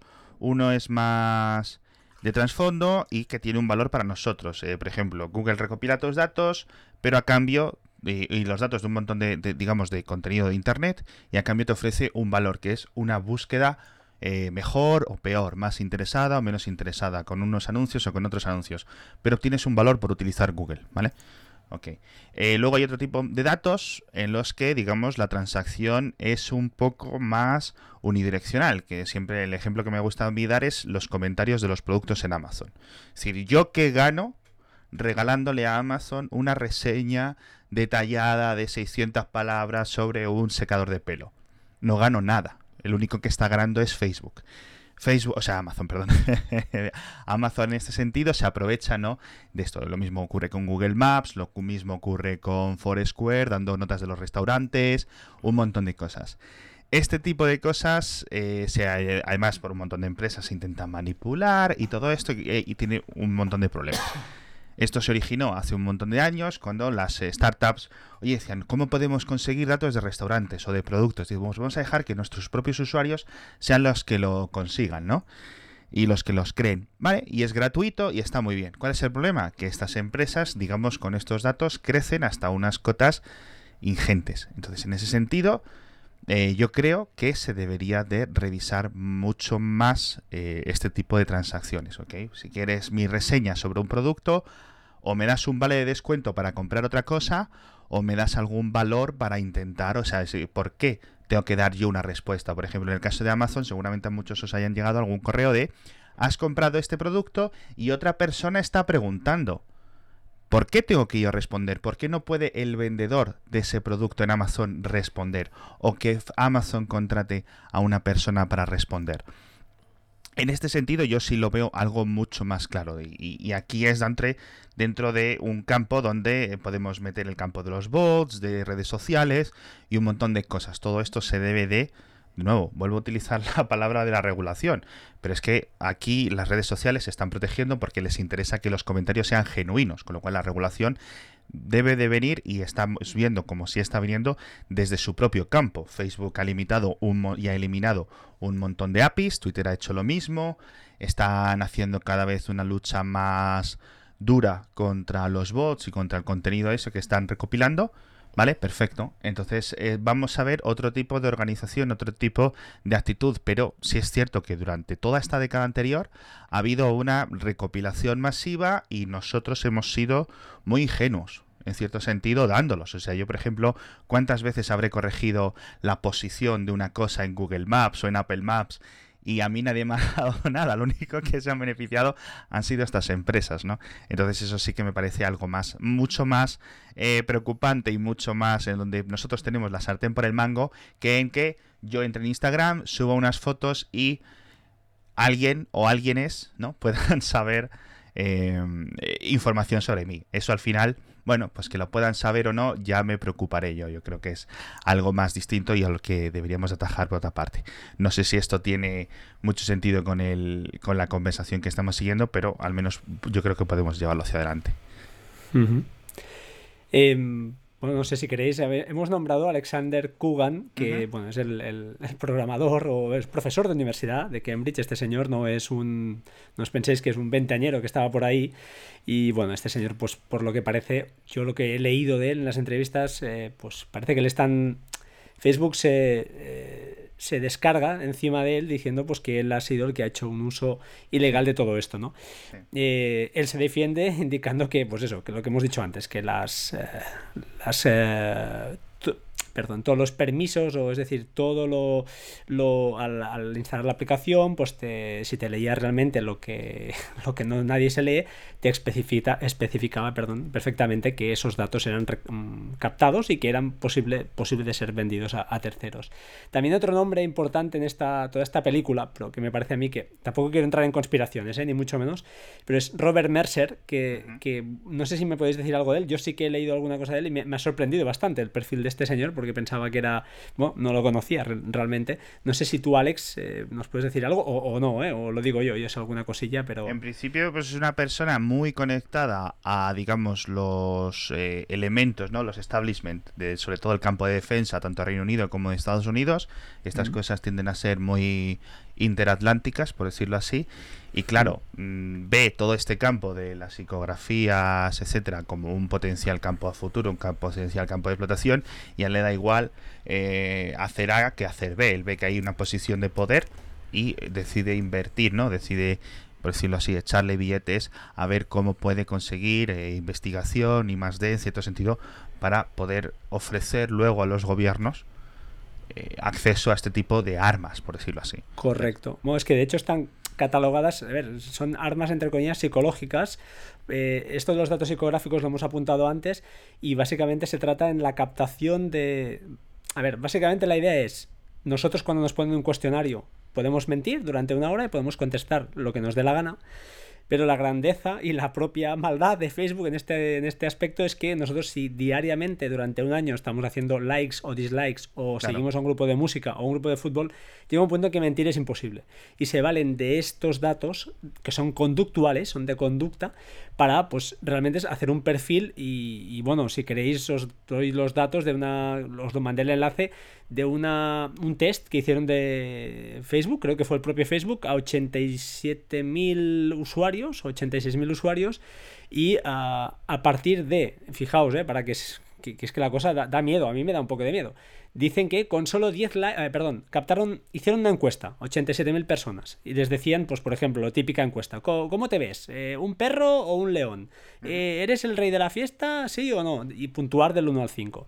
Entonces, a partir de aquí, lo que hacían es, bueno, pasaban esta misma encuesta a tus compañeros de trabajo, a tus amigos y a tu familia y a tu pareja. ¿Cómo tú habías, cómo creían que ellos tú perdón, cómo creían que tú habías contestado esa encuesta, es decir, a ver si adivinaban, sabían cómo eres. Y luego estos datos los pasaron a la inteligencia artificial. Y con una IA, pues es, los resultados son acojonantes, con perdón. Con solo 10 likes, la inteligencia artificial ya te conocía mejor que tus compañeros de trabajo. Con 70, mejor que un amigo. Con 150 mejor que tu familia y a partir de los 300 te conoce mejor que tu propia pareja. O al menos te define mejor o te define como tú, como tú mismo. No, no, es, que sea no, pero te ve como tú te ves. A partir de 300 likes la exactitud ya es realmente importante. Eh, claro, esto a mí la verdad es que no sé, yo pensaba, eh, yo soy de los que pienso que al final, pues bueno, si a un compañero o a un amigo le dices, oye, haz copia de seguridad, si no tienes copia de seguridad de las fotos, súbelas a Google Fotos, que es menos malo, porque ves el mal eh, que hasta ahora veíamos, ¿no? De que te puedan, pues eso, eh, enviar lo que decíamos ahora, ¿no? No es tan mala esa publicidad que al final, al fin y al cabo, te, te a ti es un win-to-win, a ti te, te, interesa también porque te están ofreciendo productos que, que realmente te atraen pero donde ya entra el miedo escénico es cuando pues, te pueden influir en unas elecciones, lógicamente no van a influir sobre el 50% de la población, porque a veces las ideas están muy polarizadas, pero sí que siempre hay ese segmento de, de población, de, votantes, que, eh, que son susceptibles de votar hacia un lado y hacia otro, y ahí es donde yo lo considero peligroso en el aspecto de que, bueno, eh, si lo estaban usando como una empresa que se dedicaba a la industria armamentística, es que algo de poder hay. Y cuando un señor como Robert Mercer, que es millonario, multimillonario, mete dinero ahí en Cambridge Analytica es porque, lo que decías tú, ¿no? Ve que eso puede ser más que interesante y, que, y que funciona. Descartes decía que no, que era escéptico, y yo creo que, que está más que demostrado. no sé. Te dejo, todo tuyo, Deca. Vamos a ver. Eh, estoy seguro que este hombre, que es multimillonario, no será multimillonario porque no, supongo que, que, sabrá dónde invertirlo porque hasta ahora parece que lo ha invertido bien. Esto del Big Data está muy bien para hacer titulares de periódico, está muy bien. Pero el Big Data hay que tener el Big. O sea, el problema es tener el Big. Yo sé de una empresa española, de una empresa española que hace cuatro años o cinco aseguraba que el futuro estaba en el Big Data que, no sé no es la primera empresa española, pero es una de las primeras, es Telefónica. Dijo, hace cuatro o cinco años, dijo que el futuro estaba en el Big Data. Y que yo sepa, después de esos cuatro o cinco años no he visto que yo, Telefónica, eh, eh, haya sacado ningún partido a esa, a esa afirmación. Es decir, para, para eh, todo lo que has contado de ese tipo de estadística que hoy en día, evidentemente, con los medios digitales y con la información que se maneja, evidentemente ya no es como antiguamente, cuando se recogían encuestas de ese tipo, eh, se recogían en el instituto, se llevaban, en fin, había empresas que venían al, instituto y te decían que tú tenías que ser electricista y el otro picapedrero, ¿no? Eso, eso, eso era, eh, era mucho más limitado. Esto es mucho, esto es igual, pero con mucha más eh, información. El problema de toda esta mercadotecnia del Big Data es que hay que tener el Big Data. Ese es el problema. El problema de todo esto es que tienes que tener la información. Y dices, ¿Facebook tiene mucha información? Sí, tiene. Es una de las corporaciones probablemente que más información tienen y que más sometida, cada vez va a estar más sometida a regulaciones y a fiscalización. Eh, Google tiene mucha información. Eh, eh, la Panam, la, la compañía de vuelos, tiene mucha información. Sí, pero ¿quién tiene toda la información? Nadie tiene la información. Porque en la conferencia esta de, como te digo, de Cambridge Analytica, lo que te dice el, el, CEO es si vosotros, los clientes, los clientes, me dais, me dais a mí la información, yo os consigo todo esto. Pero claro, me tenéis que dar la información. O sea, todo esto está muy bien, pero nos vuelvo a repetir, nos seguimos moviendo en terrenos especulativos. O sea, hay que mirar un poco más allá. El Big Data, el Big Data como mercadotecnia está muy bien, pero eh, luego hay que eso hay que sustanciarlo en algo. Cuando la cuarta plataforma o quinta o sexta de Telefónica, ¿no? Iban a hacer no sé qué, es que nadie sabía muy bien ni qué. Mezclaron allí conceptos, mezclaron y al final se ha convertido en un, asistente personal que no sé si te dice tus datos propios de tu de como cliente de Telefónica. Espero que eso hasta ahí llegue, pero no llega más allá. No, llega más allá. Pero Facebook, mm, Facebook, eh, eh, eh, ¿qué hace con estos datos Facebook? Recopila datos y ¿qué hace con mucha información de una parte de la población que lo usa, no lo usa. Me imagino que en diferentes mercados se usa más, en otros menos. Probablemente en otros, en unos mercados Facebook esté ya de, de modé, que lo use solamente gente como yo, de la cuarta edad. O sea, me imagino que las variaciones por, por territorio es totalmente, o sea, los no el mismo valor. Esto seguro no tiene el mismo valor en, en Estados Unidos por ejemplo, que en Suiza. Por ejemplo, estoy seguro que no. Está claro. Y que el, uso no que se hace no es exactamente el mismo, ni el peso de la información es exactamente igual. Es decir, tenemos que ser críticos con todo esto. Escépticos y críticos. No, pero claro, es que hay que ser crítico. Es que yo, yo soy crítico, ¿por qué? Porque yo estoy en una gran corporación y sé lo, y, y he manejado muchísima información. Entonces, una cosa es manejar información y otra cosa que luego puedas unir tú esa información con algo. Y eso es lo que no se puede hacer.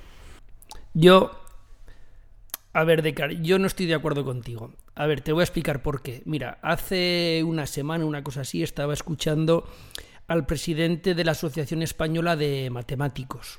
Algo así era el cargo, ¿vale? Era, pues eso, un, se hizo un congreso sobre matemática, es especializado en esto, en Big Data, inteligencia artificial, y la famosa empresa 4.0.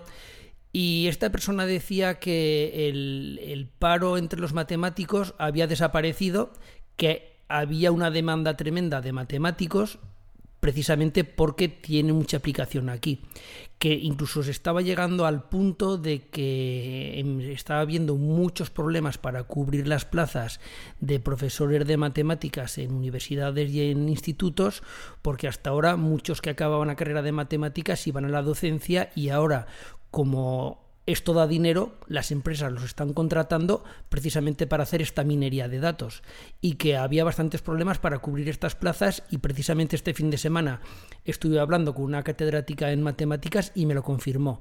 Dice, ahora lo que se está empezando es a tirar en vez de en la docencia de matemáticos, pues de pues, gente que viene con, con ingenierías, con la carrera de física, gente que tiene un nivel alto de matemáticas, pero que no son de la carrera propiamente de matemáticas.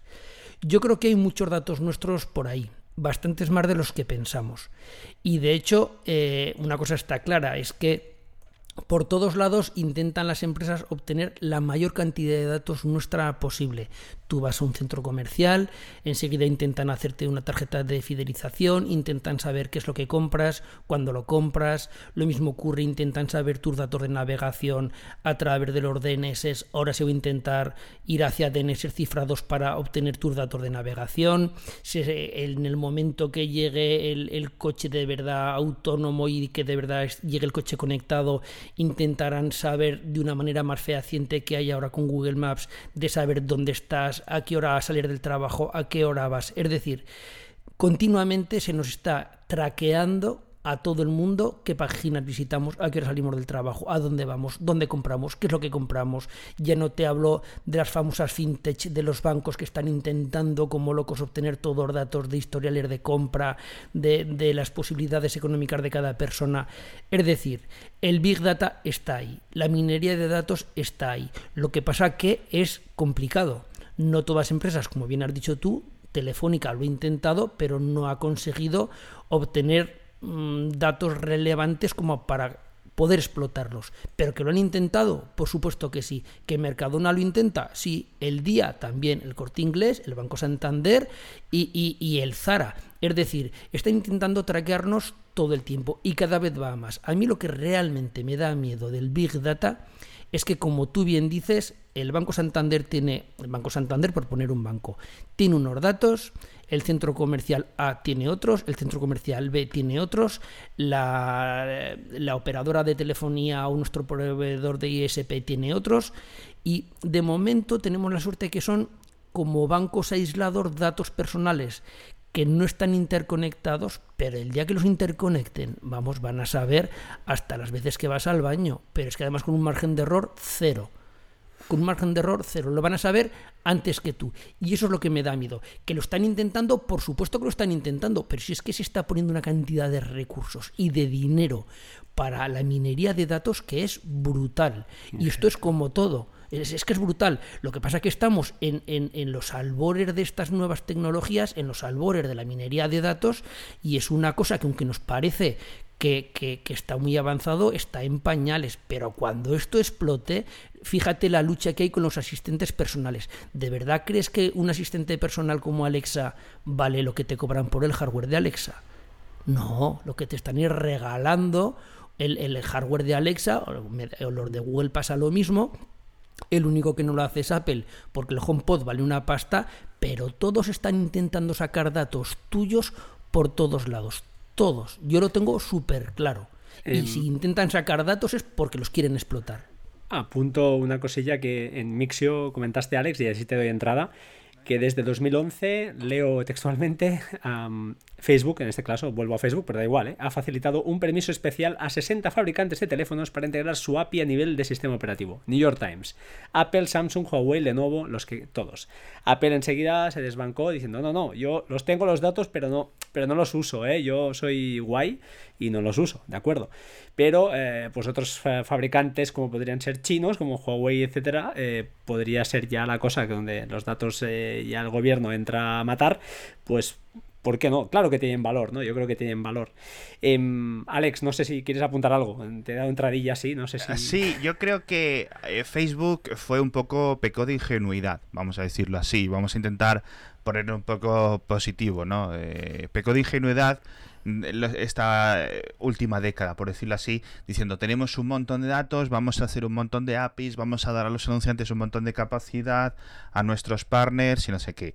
Ahora es cierto, eh, ha habido un montón de errores y durante 2014, 2015, todos estos robos, etcétera, que estamos viendo, ¿no? Cómo salieron a la superficie 2016, 2017, 2018, cómo se utilizaron, especialmente porque fueron dos casos muy específicos, ¿no? La elección de Trump, el Brexit, etcétera, que podemos decidir o intentar o, hablar mil veces y mil podcasts sobre la, extensión de la influencia. Pero, eh, sí es cierto, eh, Facebook eh, ofrecía cosas de más que no debería de haber ofrecido por beneficio propio de la propia compañía. Es decir, ¿para qué estás dando eh, si yo cojo mis datos y le doy acceso a una aplicación, ¿para qué le estás dando datos de mis amigos? No solo porque yo me enfade, sino porque esos datos son tan valiosos que Facebook debería de protegerlos de forma más, aunque sea por beneficio propio, ¿no? Y sobre el tema de las eh, de estos permisos especiales, estos super permisos que daba a los fabricantes de smartphones, pues eh, es otro o es el, uno de los mayores ejemplos, ¿no? Es decir, yo para darle acceso a mi cuenta de Facebook, a una aplicación, a uno de test o a no sé qué, tengo que ir y darle un botón y específicamente presionar eh, acepto, no sé qué, no sé qué, no sé cuánto. Claro, esta es la vía tradicional para los fabricantes de smartphones, por ejemplo, cuando eh, en el iPhone podías añadir tu cuenta de Twitter y tu cuenta de Facebook, ¿no? Que eran muy específicos, ¿no? Facebook crea este estilo de super permiso para que tú no tengas que darle eh, o hacer X pasos concretos. No es malicioso, en cierto sentido. Tú puedes ver cómo un ingeniero, un grupo de ingenieros se les ocurre la idea, es decir, ah, mira, es Apple o es Samsung, vamos a darle un super permiso porque no va a abusar de ello. Efectivamente, lo más probable es que ni Samsung, ni Apple, ni Dell, ni no sé quién, no sé cuánto, hayan abusado de esos. Pero detrás de, detrás de esa decisión se esconde él, pero ¿De verdad tiene sentido hacerlo así? ¿No habrá otra mejor forma? Y evidentemente se demostró, como años después, se han encontrado mejores formas, tanto para que iOS como Android, etcétera, utilicen o permitan a sus usuarios comunicarse con Facebook, compartir cosas en Facebook de forma mucho más sencilla, que es eh, APIs distintas, instalación de la aplicación, etcétera, más allá de integración dentro del sistema operativo a través de una super API. Entonces, bueno, yo creo que ahí es ingenuidad de de, ingeniero, vamos a decirlo así, ¿no? Es decir, bueno, pues podemos hacer esto, pues porque lo podemos hacer. Es un poco algo, yo creo que lo de lo que pecan muchos ingenieros. Y muchas empresas, sobre todo, vamos a decir ahora en Silicon Valley, se han dado cuenta de que porque simplemente puedan hacer algo, no significa que deban hacerlo. Y se están dando cuenta de que cuando programan un botón en una red social o cuando añaden un botón a una aplicación de compra online o de no sé qué, que todo eso va a ser siempre explotado por spammers, por timadores, por un montón de gente que va a querer sacarle las castañas, intentar estafar, intentar no sé qué. Entonces, una vez que piensas que dentro de tu red social, de tu plataforma, de tu aplicación, siempre va a haber gente que te va a intentar asaltar, atacar, de un montón de formas, ya tienes que decidir mm, de una mejor forma cómo vas a implementar estas nuevas funcionalidades o si realmente las implementas o no. Ahora, hace unos días veíamos el creador de retweet se arrepiente de haberlo creado. Oye, pues no es una función que esté mal, ¿no? Poder coger yo un, un tweet de mi amigo, darle al botoncito y lo comparto con mis propios amigos, el botón de compartir en Facebook. No es un mal botón, pero fue utilizado, fue explotado por un montón de miles de, o de eh, miles de millones, no, pero sí de millones de bots para difuminar propaganda, para hacer spam, para hacer un montón de cosas. Entonces tienen que valorar ellos cuando crean una funcionalidad, cuando crean la funcionalidad de los super permisos de Apple de, para acceder a Facebook o para compartir en Facebook eh, o de otros fabricantes. Eh, oye, esto se puede usar mal. A lo mejor llega alguien y accede a los servidores de Dell y coge estas eh, claves de acceso, ¿no? Y consigue acceso a los usuarios de Facebook que hayan comprado un ordenador o un smartphone de esta compañía? Ostras tú, pues puede ser. Vamos a intentar hacerlo de otra forma. Y lo mismo con todas estas cosas. Yo creo que esto es algo que las grandes empresas tecnológicas han aprendido en estas últimas décadas. Ahora, vienen un montón de elecciones nuevas. Ahora el 2019-2020 hemos estado viendo como, por ejemplo, las elecciones aquí en España, las elecciones eh, a nivel Parlamento Europeo no ha habido estos dramas, no ha habido estos tremebundos, no ha habido estas campañas y estos malvados rusos que no sé qué, no sé cuánto. Pues ha habido intentos, ha habido desinformación y tal, pero no ha sido tanto. Y eso ha sido porque las redes sociales y muchas plataformas digitales han aprendido a cómo protegerse.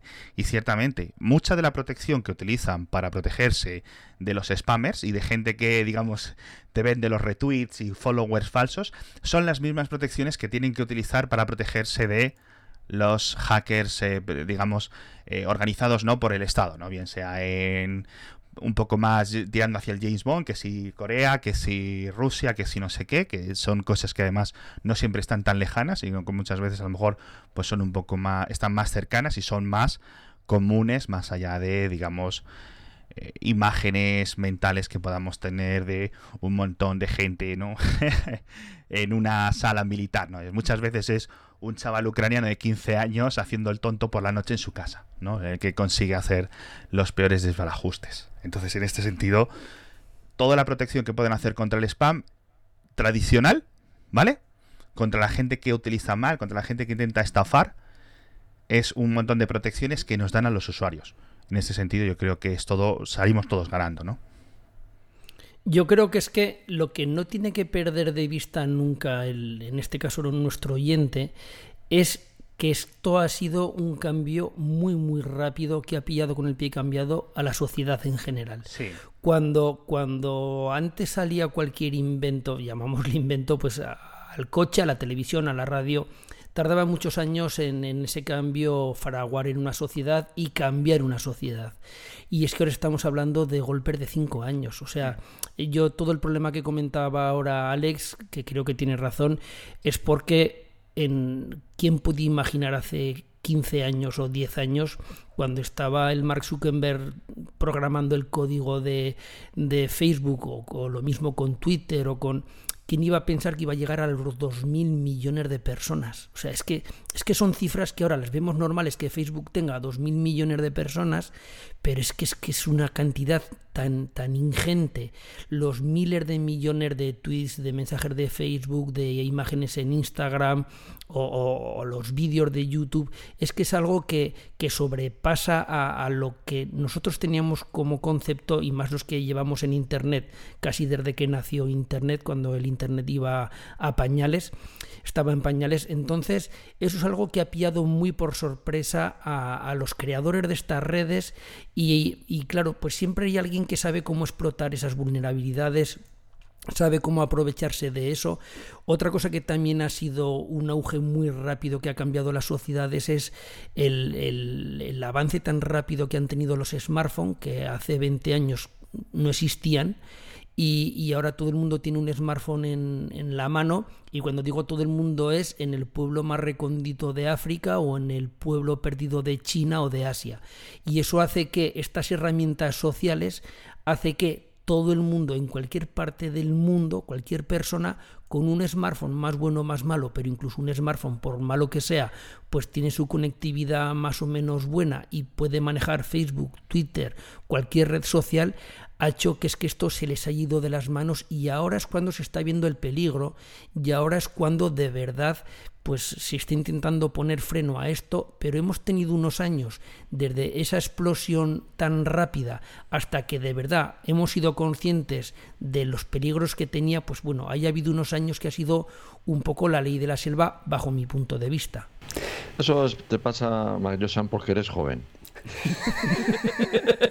Porque yo me acuerdo cuando la televisión, cuando la televisión, o sea, es que te estaba escuchando, te estaba escuchando y digo, este se me, ha, se me ha ido la línea del tiempo, ¿no? Me acuerdo cuando la televisión y el boom de la televisión, bueno, aquello era el demonio, vamos. Claro. Que aquello era, la televisión era el quinto demonio. Y bueno, aquello iba a ser el acabose de la sociedad. Bueno, en cierta forma sí que lo ha sido, pero bueno, eso, eso sería otro debate. Sí, pero eh, está, estamos en, en, los principios, eh, dicen los españoles, españoles todavía los llevamos. ¿eh? Este, este, de, al final estamos hablando de cuando nació la red, de los años 90. Estamos, esto ha sido ayer. O sea, estamos todavía en los principios de, de, de una red una red de información que une todo el planeta, que es, es, eh, que es la primera vez que tenemos un medio de comunicación realmente global y en el que, para bien o para mal, lo que hemos hablado muchas veces en muchos podcasts, para bien o para mal, aflora, pues sin controles sociales ninguno, aflora todo lo, que cada sociedad lleva dentro, ¿no? Entonces, eso nos genera conflictos, nos genera miedos, nos genera. Y es normal. El, miedo que da a las redes actuales, estas como, bueno, a los medios de estos como Facebook, si dices dos mil millones, bueno, sí, da miedo porque probablemente es igual la más grande que ha habido nunca, ¿no? Es, es, eso, eso está claro, ¿no? Pero bueno, yo creo que Facebook es ahora lo que es y mañana vete a saber lo que será, si es que es, ¿no? Eh, no, no lo sé. Y Dices, el problema, todo el mundo quiere saber nuestra información, sí, todo el mundo quiere saber, pero realmente el, saber, eh, eh, como dices tú, el problema es, no, se habría algo que lo uniría a todos, sí, eso sí sería un riesgo, eso, eso sí que realmente sería un riesgo, Pero es que los movimientos que estamos viendo no es precisamente que lleve a que se unifique, al contrario, todos los movimientos que están llevando todas las sociedades es precisamente el aislamiento de la información. Todo lo que se está haciendo es aislar a la, información. Entonces, bueno, eh, que hay que tener precauciones, que hay que tener cautelas, evidentemente, pero como todo, en pero vamos, que no, no es una cuestión que yo creo que vaya a pasar más allá de como, yo qué sé, eh, de cuando estudié la televisión o, al, principio, en otros tiempos, la radio, etcétera. Pero eran medios mucho más limitados porque, como decía Maguillosan, eran unos medios que iban de arriba hacia abajo. En cambio, ahora tenemos otros sistemas que permiten una comunicación a las sociedades, a las diferentes sociedades, que va de abajo hacia arriba. Y eso crea conflictos.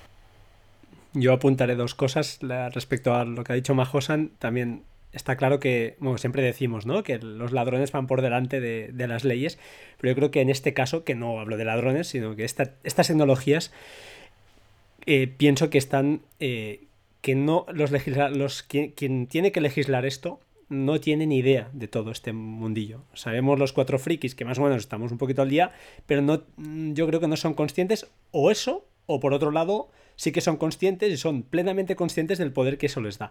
Entiendo que hay esas dos vertientes y que es, bueno, que es un tema también aparte de que, que, que, hemos ya explicado aquí, hemos hablado aquí. Y apuntando también lo que decías tú, eh, Decar, eh, que ahora no me acuerdo. ah, sí, el tema de. sí, sí, es que me, se me ha ido. Eh, bueno, el tema de, de, que. Bueno, hay que de que hay que ir con cuidado, ¿no? De que, evidentemente eh, hemos de ser conscientes de que esto está, sí, es una red global, es la primera vez en la historia que, el planeta entero está, pues casi, casi, eh, estamos en contacto. Y, y, estamos que una cosa que está embrionaria, no sabemos cómo irá. Yo, dejo un apunte por eso, 2014, ¿eh? no sé si es verdad, es un clickbait famoso, pero aparece, tengo el enlace aquí, que Amazon tiene una patente conforme es capaz de saber lo que vas a comprar. Yo no sé si eso es verdad o no, pero eh, que eso llegará, yo creo que no hay dudas, ¿no? De que eso va a llegar, de que te conocen mejor que a ti mismo y que al final nosotros no somos seres únicos, sino que somos patrones. Lo que yo hago, y a mí me parece que yo soy un tío, y uy, que soy sé mucho y que soy un crack, no, habrá 50.000 millones como yo, bueno, 50.000 no, pero 50.000 personas como yo que hacen lo mismo que yo. Y si a mí me gusta la informática y me gusta, yo qué sé, el Chromecast, pues saben que el mes que viene me compraré un Fire TV. Y al final mm, nos movemos por patrones. Y estas IAs son capaces de, interpretar estos patrones. ¿Por, ¿Por, qué? Pues porque, porque pueden. Nosotros no podemos como seres humanos, seres humanos, pero ellos sí. Y eso es lo que, eh, lo que asusta, ¿no? Que, al final alguien te pueda influir ya no solo en la manera de pensar, de votar, de comprar y de todo, de todo tipo. Este, podemos llegar a este, podemos llegar a este, este punto, ¿no? Que a día de hoy yo no lo veo tampoco, pero que, bueno, hay que tenerlo en cuenta, ¿no? Yo lo que quiero deciros también, bueno, no sé si va a hablar ahora, es un, apunte que otro día puse en, en tweet. Eh, para que veáis el nivel, en Forbes, hay un, hay un, la revista Forbes, hay un artículo sobre un, un ingeniero que se dedicaba a dar servicios a, a, gobiernos y bueno, eh, hacen una entrevista y, los precios, ¿no? Los precios. Para que os dais cuenta eh, de, de, lo que decía Mayos en el tema de la Unión. O sea, lo que cobra este hombre y no, y no te garantiza los resultados. ¿eh? Tiene una furgoneta que tiene una furgoneta que la valora en 9 millones de dólares y te cobra por atacar o intentar instalar un spyware en Android o en iPhone de un millón a 5,5 millones de dólares. Para, por, hacer una, eh, una, intercepción wifi y, y, intentar extraer información de 550 mil dólares a 4 millones de dólares. Tenéis el, bueno, si queréis te paso el enlace para que lo pongas. Sí, para que te des cuenta que la información, esto del big data, ¿eh? una cosa es el mercantilismo, el marketing y otra cosa es la realidad. Alex, todo tuyo. Ah, pues no sé muy bien ni hacia dónde seguir. no, más que nada, eh, íbamos por el tema, o lo que hemos comentado un poquito de, de hasta si estamos en tema en un punto embrionario de esto, pero si hay que controlarlo, hay que legislarlo, que creo que estamos todos de acuerdo. Pero ¿qué piensas tú realmente también si esto eh, es por desconocimiento que las leyes todavía pues no, no están acompañando, aunque dices tú que las propias empresas sí que están haciendo cambios y... sí, o sea, vamos a ver, tenemos un cuerpo de legisladores en casi cualquier país que están aprendiendo ahora mismo a utilizar los iPad, pues imagínate cómo van a hacer o qué, qué problema, o con los problemas que van a tener para regular este tipo de cosas. En este sentido es algo esperable, es decir, un legislador no puede saber de todo. La mayor parte de los legisladores pues son licenciados en derecho y no son expertos en estos temas informáticos. No, pues es lo que no se le puede hacer mucho. En este sentido tienen eh, es donde entra la labor ¿no? de los cuerpos de lobby, ¿no? de, los, o de, las, de las empresas que se dedican a decirle, o empresas o grupos, o ONGs o quien sea, a aconsejar a los partidos políticos o a los legisladores hacia dónde tienen que dirigir las palabras que luego se convierten en borrador o que se convierten en ley. Bien, más allá de eso, mm, pues tendremos que fiarnos y tendremos que esperar a que mm, las decisiones que se tomen sean las correctas y hacer presión nosotros, ¿no? Como ciudadanos para que tomen las decisiones correctas. Pero sí es cierto que lo que decía Majosan, dice, ojolín, nos ha pillado un poco de nuevas. Claro, es que esto es una velocidad increíble. En 10 años o en 5 años nos hemos visto un, un un cambio radical en un montón de aspectos. Es decir, por ejemplo, la comunicación de los eh, de muchos medios de comunicación, mucha información, ahora se consume a través de redes sociales eh, a, nivel de las noticias, me refiero, ¿no? Eh, pero también se sigue consumiendo por delante de la tele y muchas entonces hay dos campos tienes la información las noticias que te llegan por WhatsApp y no te llegan muchas veces como enlace te llegan como pantallazos de los titulares entonces por ejemplo la prensa no está sabiendo adaptar sus titulares para que no sean tergiversados, ¿no? ¿Vale? Pues porque hay un montón de material detrás y un montón de motivos por el que los titulares son como son, o porque se, se buscan titulares un poco, en otro sentido también, pues un poco más rocambolescos, un poco más llamativos, eh, por un motivo. Entonces, ¿qué hace la gente? Pues como es muy fácil compartir un pantallazo, mucho más que un enlace, por lo visto, pues la gente comparte. Entonces, dentro de los pantallazos, pues se pueden modificar, se pueden hacer falsos. Tenemos un montón de, de de formas, de tecnologías y de hábitos que hace 3, 4, 5 años no existían. Entonces en esto estamos intentando avanzar. Un legislador no le puede decir a WhatsApp, oye WhatsApp, prohíbe compartir pantallazos de noticias, porque algunos son falsos, eso no se puede hacer, ¿no? Igual que muchas veces los legisladores dicen, no, es que el cifrado se utiliza para el terrorismo, ¿no? Para camuflar el terrorismo o la pederastia. Jolines, sí, pero también se utiliza para otras cosas, no puedes prohibir el cifrado. Entonces hay que ser muy inteligente para guiar a los que deciden las leyes hacia dónde pueden lo que pueden regular, lo que pueden prohibir y lo que no pueden prohibir para no caer en el campo de la censura. En el campo de en ese sentido, por ejemplo, de la de los grupos a los que se puede centrar la policía, volviendo a un tema de interior, yo creo que podemos estar todos de acuerdo en equiparar lo que pueden hacer las redes sociales a nivel de targeting para llegar a mí, para llegar a ti, para llegar a cualquier oyente. Eh, podemos dejarlo a un nivel, por ejemplo, similar al que están haciendo las televisiones más o menos tiene unos datos demográficos agregados, ¿vale? Y más allá de eso, pues no se puede hacer mucho. Esto, ya digo, va a tener un impacto económico en un montón de campañas de publicidad, pero va a reducir en cierto sentido el, valor de nuestros datos y va a llevar a que busquen otros modelos de negocio que los tiene que haber, digo yo, ¿no? Más allá de recopilar datos por recopilar datos. Mm, pero es que claro, entonces yo mi pregunta es esa. ¿Para qué Facebook le interesa pues potenciar el uso de los likes, cada vez perfilarlos más, obtener... ¿Para qué quiere esos datos si luego eh, el legislador los prohíbe su uso, prohíbe su, pues eso, eh, que, terceros los usen para, pues eso, para finalidades como por ejemplo en las elecciones. ¿Qué hace Facebook? ¿Cierra las puertas? No, cobra, como decís A ver, todo se puede hacer de forma mucho más consensuada, con muros gigantes y tal.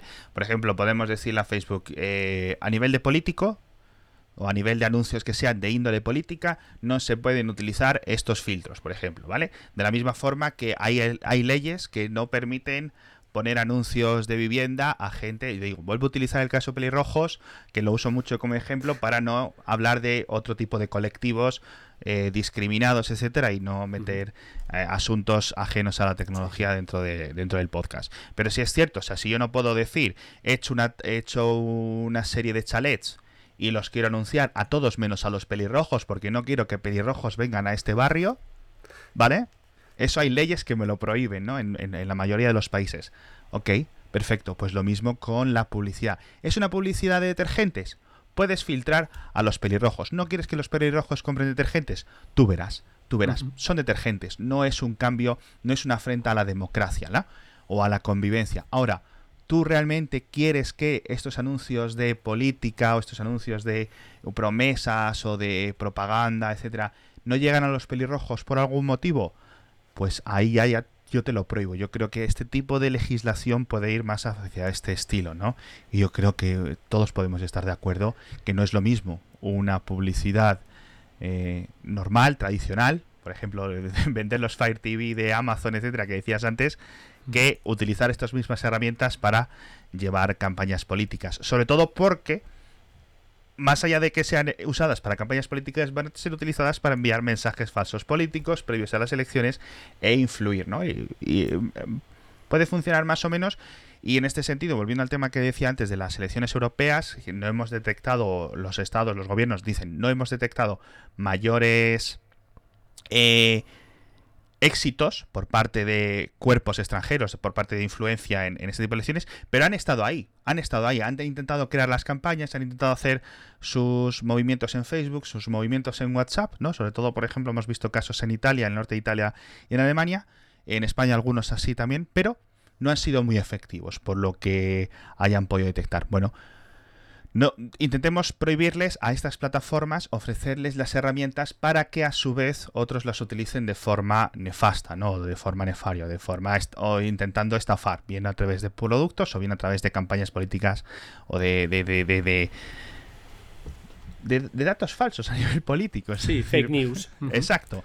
Eh, los pelirrojos son los malos, los pelirrojos te quieren quitar el trabajo, los pelirrojos te están invadiendo, los pelirrojos son malos, el otro partido político es amigo de los pelirrojos. Ostras, tú. Pues este tipo de cosas no se pueden decir en Telecinco, pues tampoco se pueden comprar publicidad en Facebook para hacerlo, ¿no? Entonces yo creo que esto es un primer paso en el que yo creo que todos más o menos, creo yo, que podemos estar de acuerdo, incluso las grandes plataformas digitales no pierden la mayor parte de su financiación, de sus ingresos, que son campañas de publicidad tradicionales para vender libros, para vender películas, para vender un montón de productos. Y, oye, eh, pero la política vamos a dejarla al lado, vamos a tratar las eh, campañas políticas de forma distinta a como tratamos las campañas de publicidad, porque es lo que hemos aprendido, yo creo, en, esta último, en este último lustro. Sinceramente, es la decisión, o sea, el, mayor resumen que espero que no se repita. Ya digo, ahora en 2020 los fallos que se cometieron en 2014-2015. Y una última percepción y que la contestes Majosa o quien quiera, o me da igual, o tú mismo. Eh, no entiendo, yo desde mi punto de vista no entiendo cómo el Reino Unido eh, legalmente exige a Facebook que presente estos datos, quién los ha visto, cómo los ha visto, quién ha pagado por ellos y no, no deba responder porque es el hecho de que, simple hecho de que es una empresa pues, eh, estadounidense. No, no lo acabo de, entender eso. Entiendo que en Estados Unidos también haya algún debate sobre este tipo de, problema que, hubo allí, eh, o solo está en Europa por el hecho del Brexit. Es decir, ¿se le exigirá a Facebook qué, qué mensajes emitió, a quién los emitió, qué cuotas, quién los pagó, etcétera, etcétera? ¿O eso ha quedado en el aire y, y nos, no lo sabremos? Eso quedará en el, en el olvido de los justos porque desde luego que Facebook no va a dar ningún dato y no va a tragar.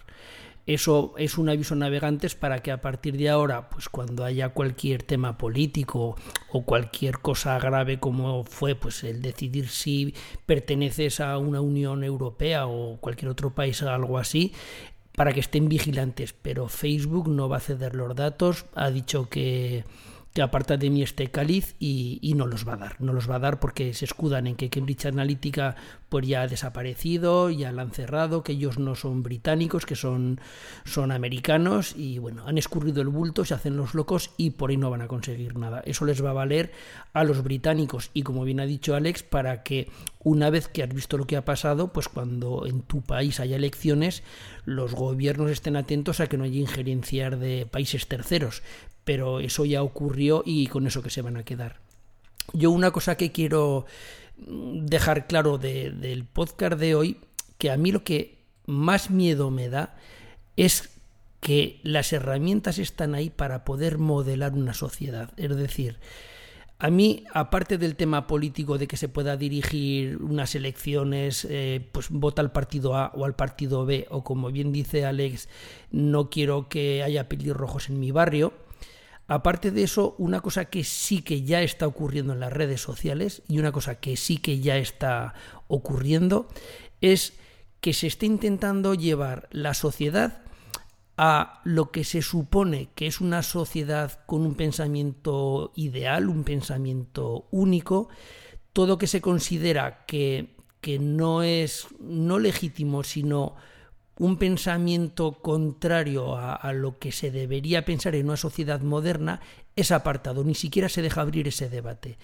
A mí eso me da mucho miedo porque hace años hubo un experimento que era, eh, cogieron una serie de 10 o 12 monos, los metieron en una jaula y dejaron un plátano en la parte de arriba que se podía acceder con una escalera. Cuando subió el primer mono a por el plátano, pues me parece que fue con los mojaron con agua, con unos aspersores, algo que les desagradaba a los monos, hasta que los monos se dieron cuenta de que cada vez que cogían el plátano, pues bueno, les mojaban. Cuando intentaba subir un mono a la escalera a coger un plátano, el resto de los monos lo que hacían era cogían a ese mono y le pegaban, por decirlo de alguna manera, para que no subiera a coger ese plátano. Luego lo que hicieron fue sacaron a uno de los 12 monos, ya había 12 monos, sacaron uno de los monos y metieron un mono nuevo. Ese mono, en el momento que vio el plátano, subió a cogerlo y no llegó a cogerlo porque el resto de los monos, como sabían que les iban a mojar, pues lo cogían, lo caneaban, por decirlo de alguna manera, y no llegaba a coger el plátano. Y ese mono aprendió que no había que coger ese plátano. Y así poco a poco fueron sacando a los monos antiguos y metiendo monos nuevos, hasta que hubo 12 monos nuevos, que ninguno subía a coger un plátano, pero ya no sabían por qué no tenían que subir. Se habían olvidado, ya lo habían aprendido era una manera de inducir una conducta a unos monos. A mí eso me da miedo de que eso se haga y se puede hacer, porque la tecnología está ahí, que se llegue a manipular una sociedad. Esto está bien, esto está mal. Esto se puede hablar, esto no se puede hablar. Es más, me da miedo que se, se, quite el debate de si puede haber pelirrojos en tu barrio o no, como bien dice Alex. ¿Vale? O sea, yo creo que debe haber una sociedad abierta es una sociedad que habla sus cosas, que las expone, que hay un debate y yo, por ejemplo, ya llevándolo un caso más concreto, el famoso lío de los terraplanistas o de los antivacunas o de... Yo, por supuesto, estoy en contra de los terraplanistas y de los antivacunas y todo esto. Pero yo quiero que haya un debate, yo quiero que todo se pueda hablar, yo quiero que todo se pueda contrastar. Se está intentando acallar en las redes sociales, acallar en los medios de comunicación a toda esta gente. Y yo por mí no se deberían acallar. ¿Por qué? Por lo que ha dicho hace rato Descartes. Porque el legislar es muy complicado y cuando tú empiezas a legislar en algo que tú crees que es bueno, la Tierra redonda, vamos a callar a los terraplanistas para que no confundan al resto de la gente, Empiezas por los terraplanistas, acabas con los pelirrojos y después de los, de los pelirrojos vienen los que miden más de metro noventa. Y eso se puede inducir hoy en día con las redes sociales. Y eso es más peligroso que decantarse por el partido político A o el político B. Que haya grupos de opinión, grupos de presión y sobre todo que los grandes CEOs y los que controlan estas, estas redes sociales sean los que puedan dirigir la opinión pública en un sentido o en otro. Eso es lo que realmente me da miedo a mí. Decar, ¿quieres cerrar? Vale, yo he ido apuntando, claro, salen al final tantas cuestiones. Sí, sí. Pero, cuando has dicho de los metros 90 pensabas que, iba a decir, pensabas que ibas a decir los gordos. Que ya están, ¿eh? Que ya está, ya está. No, porque me excluyó a mí mismo. bueno. Pensaba que eso iba a decir los de los micros grandes. También, eso también. Pero bueno, no, no, que y te doy toda la razón en eso. ¿eh? El tema de lo que no sé si ha comentado Alex, el tema de los iPads en los políticos y tal. Los políticos son, nacen, o sea, se extraen de la sociedad, ¿no? Al final, los políticos que tenemos son los que extraemos de, esta sociedad. No toda la sociedad tiene un iPad, quiere decir, al final eh, tenemos los políticos de la sociedad de la que salen, ¿no? En fin, eso nos llevaría a otro debate, pero no, no, no son, porque tampoco la sociedad de la que salen son, ¿no? Dice, el contenido falsificado. Parece que el contenido falsificado es un, es un invento de, de, la época actual. ¿no? Yo creo que el, el, contenido falsificado es tan antiguo como el hombre y de los medios tradicionales es quizás eh, digamos, su origen más, más evidente, ¿no? Todo esto de las regulaciones, como he dicho al principio del podcast, está muy bien, se, se aplica a todo el mundo. Porque ha dicho ella, Alex ha dicho ahí, eh, en Telecinco, que, en Telecinco que no, vamos, no, no quiero entrar en ese tema porque eso no es, eh, no es de este podcast, no, no. pero ahí se discrimina a los pelirrojos. A ciertos pelirrojos se les discrimina. Entonces, eh, no sé si he apuntado... vamos, el tema de la regulación es delicado, como dice también Josan, porque eso es los tierraplanistas. ¿Por qué? Pues bueno, o sea, eh, yo, yo lo que me preocuparía de una sociedad en la que haya tierraplanistas, me, preocuparía su, sistema educativo. Es, lo que realmente sería de preocupar, ¿no? Pero no tiene por qué, eh, evidentemente, eh, censurarse ni a los tierraplanistas ni a, ni a nadie que no atente contra la vida de los demás, ¿no? Esto es, es, que es un debate que al final no es, no es tecnológico, al final es un debate ideológico. Bueno, pero que estamos en él.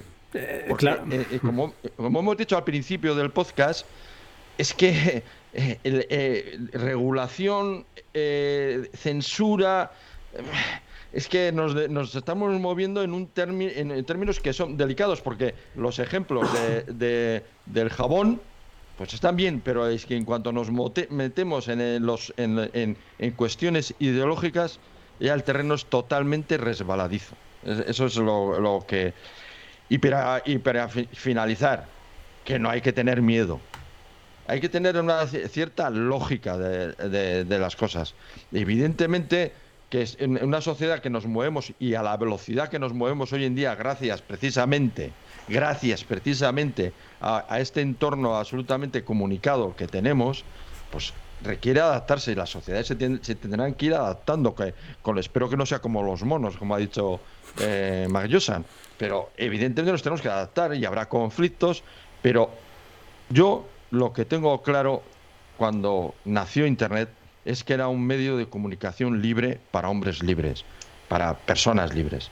Entonces, yo creo que ese es mi objetivo, y esto ya es personal, es que eso siga siendo así. Eso, eso es lo. Es que, por cierto, hay un. Lo tenía apuntado. Hay un partido político en España que, que entre sus puntos de su programa político es que se estabe un DNS público y obligatorio. Eh, eso existe. O sea, que no miremos tanto a China, ni a Rusia, eh, ni a, ni eh, porque no estamos tan lejos de cosas, de ideas totalitarias que andan rondando por ahí. O sea, que cuidadito con, con todas estas cosas que son más que no es parece que miramos hacia afuera cuando también lo tenemos lo tenemos dentro y, ese es un poco el mensaje yo optimista que quiero dar a los que escuchen el podcast que sí nos movemos en un entorno cambiante evidente que es un entorno que sí que puede haber noticias falsas como las había antes lo mismo ¿eh? igual que antes, que hay que tomar medidas, evidentemente, se tomarán medidas, los medios tomarán medidas, se legislará, que habrá que ver con, con, qué más o menos acierto, pero que no, no se va, eh, ni, ni, nadie te va a obligar de momento con una pistola a que votes a nadie, ni que eh, habrá usuarios de Facebook y a gente que no usa Facebook, que votará y no votará, en fin, que tenemos que tener digamos, no perder, dentro de lo frikis que somos, no perder la perspectiva de las cosas. Alex, todo tuyo. Un comentario final, lo que quieras, un resumen, alguna idea que quieras lanzar. Uh, no mucho realmente más allá de lo que de lo que hemos comentado. Sí es cierto que ya digo, yo haría una distinción entre lo que se utilizan las herramientas de internet para eh, policía tradicional y para índole política. Eso yo creo que es algo que yo creo que tendría todo el sentido. De hecho, ojalá Facebook te dijera utilizara todo su Big Data ¿no? y su inteligencia artificial para decir, mira, yo quiero entrar en Facebook para aquí, para ver fotos de bebés, fotos de vacaciones, pero cuando haya un mensaje de mi Pepito, de Juanito, no sé qué, que comparten cosas políticas, esto no me lo muestres, ¿no? Una especie de mute de silencio inteligente, ¿no? Para este tipo de políticas. Eso sería genial. Y yo creo que muchas personas lo activarían y el uso de Facebook se dispararía por las nubes porque todos entraríamos en Facebook, a una Facebook un poco más de 2008, ¿no? En el que era todo más, eh, más feliz, por decirlo así, ¿no? Ahora que al menos yo entro en mi Facebook y lo veo mucho más politizado que, que hace mucho tiempo. Claro, lo que sí es cierto es que tenemos que intentar que estos son herramientas, las herramientas de por sí pues no son malas, como podemos usar siempre el ejemplo de los cuchillos, un cuchillo te puede servir para cortar filetes o para matar a tu vecino. En este sentido, eh, los gobiernos han intentado moverse siempre hacia, oye, ¿cómo podemos intentar disminuir el número de vecinos muertos mientras mantenemos el número de verduras cortadas a la libertad de lo que quieren los ciudadanos hacer con sus cuchillos? Y esto se consigue con educación, como, como bien hemos apuntado, y son temas sociales, etcétera. Eh, Internet, por ejemplo, yo creo que aquí todos somos, somos usuarios de Telegram y los usuarios de Telegram lo podemos utilizar nosotros para organizar y grabar este podcast o lo puede utilizar eh, un grupo terrorista o lo puede utilizar un... Entonces nosotros somos capaces de decir eh, cuando nos dicen, oye, hay que prohibir el cifrado porque lo están utilizando los, los pederastas en Telegram o lo están utilizando los terroristas en Telegram o lo que sea, somos suficientemente listos como para decir a los políticos, me la quieres colar. Lo que realmente es vas a por los pederastas, ok, todos vamos a por los pederastas, a nadie nos gustan, pero luego vas a intentar controlar lo que yo puedo decir o lo que no puedo decir, ¿no? Y en ese sentido todos estamos de acuerdo. Luego hay otras cosas eh, un poco más, eh, vamos a decirlo, más suaves, ¿no? En el que oye, pues, eh, ¿qué es lo que se puede regular? Y hay que hacer las cosas de un forma, pues, un poco más inteligente, ¿no? Yo creo que los estados siempre son un poco cambiantes y en este sentido son capaces de ver cuando una regulación a nivel laboral o a nivel de otros estilos, a nivel de tasativa, funciona o no funciona, los van cambiando. Entonces, en este sentido, podemos ir probando cosas y ver qué funcionan y ver qué no funcionan, ¿no? Entonces luego podemos ir cambiando, siempre dentro de que se permita regular eh, la libertad de expresión, etcétera. Perfecto, sí, pero intentemos encontrar una forma, que yo no sé si es posible, de que yo pueda seguir teniendo un blog y poner cosas eh, absurdas y satíricas y un montón de cosas estúpidas en mi propio blog, ¿vale? Pero a lo mejor no puedo hacerlo en Facebook, porque Facebook es una empresa privada que no tiene por qué darme a mí el servicio, pero que se me permita a mí, yo oye, creo mi propio blog y ahí digo mis tonterías o mis movidas políticas, etc. Entonces yo creo que hay unas grandes distinciones. Y de nuevo, mm, creo que debería de haber formas para decidir a nosotros dejar hablar de cualquier cosa siempre que o eh, marcar algunas cosas que claramente a nivel social son líneas rojas, ¿no? Pues no podemos hablar de matar pelirrojos. Pues oye, a lo mejor es que está bien prohibir eso, ¿no? Que luego a lo mejor esas leyes se pueden utilizar para ir un poco más allá. Pues ya debe ser la sociedad en la que dice, oye, esta línea roja me la estás moviendo mucho, muévela otra vez hacia arriba porque aquí no está mal. Ya, ya digo, ya creo que es algo que deberíamos de, de, de ser nosotros capaces de mover hacia dónde van. Las líneas rojas se mueven diferentemente en unos países, en unos países la apología de unas cosas es legal y en otros países no y más o menos somos todos vecinos y, hemos podido coexistir. Entonces ya digo, las cosas son flexibles, las regulaciones también, vamos a intentar corregir todos los errores que hemos visto durante este último lustro a nivel de cómo las herramientas, las plataformas digitales se han utilizado para influir en las campañas políticas, que yo creo que es el, gran eh, tema, el gran sujeto de este programa, y yo creo que se ha conseguido. ¿Vale? Se ha conseguido a través de presión, a través de quejas, a través de medios de comunicación, a través de gobiernos, decirle o hacer que Facebook, hacer que Twitter, hacer que un montón de plataformas digitales cambien sus operativas. Oye, perfecto. Vamos a ver ahora este siguiente lustro, cómo evoluciona la cosa y entonces pediremos otros cambios, veremos qué cambios han funcionado y cuáles no han funcionado. Entonces, todo va a un, a un ritmo muy rápido, mucho más rápido que cuando llegó la tele, mucho más rápido que cuando llegó el teléfono y en ese sentido tendremos que, oye, pues acostumbrarnos a vivir, pero yo creo que tenemos herramientas todos capaces para, intentar evitar eh, que no se repitan violaciones, digamos, del, del, orden democrático, ¿no? Y es cierto que no todas las palabras son iguales con respecto al Estado, ¿no? O con respecto al gobierno o al, marco en el que todos convivimos. Pero eso ya digo, lo que decimos todos, son cosas que se van de este, de este podcast. Muchas gracias. Decar, eh, querías apuntar alguna cosilla, ¿verdad? No, a raíz de lo que ha dicho eh, eh, Alex, ha, tocado un tema que tú que eres, que eres trabajador y nos has reunido, y yo apunto que creo que es un tema muy interesante que no se toca de forma correcta normalmente, que es el tema de privacidad, seguridad, privacidad y que yo creo eh, que no se toca correctamente y, a la raíz de sus palabras pues sería una idea para que, mira, para que si quieres montar otro podcast, desde luego es un tema muy interesante y que daría mucho de sí. Sí, pues eso está hecho. Yo, yo desde aquí, vaya, haré lo que haga falta para reuniros otra vez, porque para mí es un cinco estrellas este podcast. o sea que, bueno, pues si os parece. un bombardeo. No, no, ha estado muy bien, la verdad. Eh, con vuestro permiso, si os parece, cerramos, cerramos por hoy el, podcast, creo que ha sido muy interesante para aquel que, pues bueno, eh, sepa de qué va, pero se han dicho cosas que, que está muy bien recordarlas, al menos, aunque las sepas, está muy bien recordarlas. Y bueno, como colofón quizá pues eh, me quedo con el tema, ¿no? Que volver al Facebook de 2008, me ha gustado mucho esta expresión de, de Alex. Y también eh, la, el optimismo de Descartes, ¿no? ese Internet de, de los 90, eh, volver a, pues a, a, ser un Internet libre donde todo el mundo tenga, tenga cabida. Y claro, como estamos todos de acuerdo, pues perseguiremos a los que quieran erradicar a los rojos, que eso creo que también es una idea importante de este podcast. En fin, eh, yo personalmente os digo que os agradezco muchísimo, de verdad. ¿eh? ¿eh? personalmente, de verdad que os lo agradezco. Con Decar y con Majos había grabado el 14 de mayo de 2017. Pero con Alex Barredo. ¿Cómo pasa el tiempo? El Big Data, ¿ves? El Big Data. El Big Data. tiene apuntados, ¿ves? Claro, los tengo fichados. Y con Alex, pues le he escuchado muchas, muchas horas de paseos con, con mi galga y, con, sobre todo con, Hacía Falta. Y ahora ya más en el coche con, con Cupertino y esas cosas. O sea que de verdad que, personal, a nivel personal os agradezco a todos la atención recibida.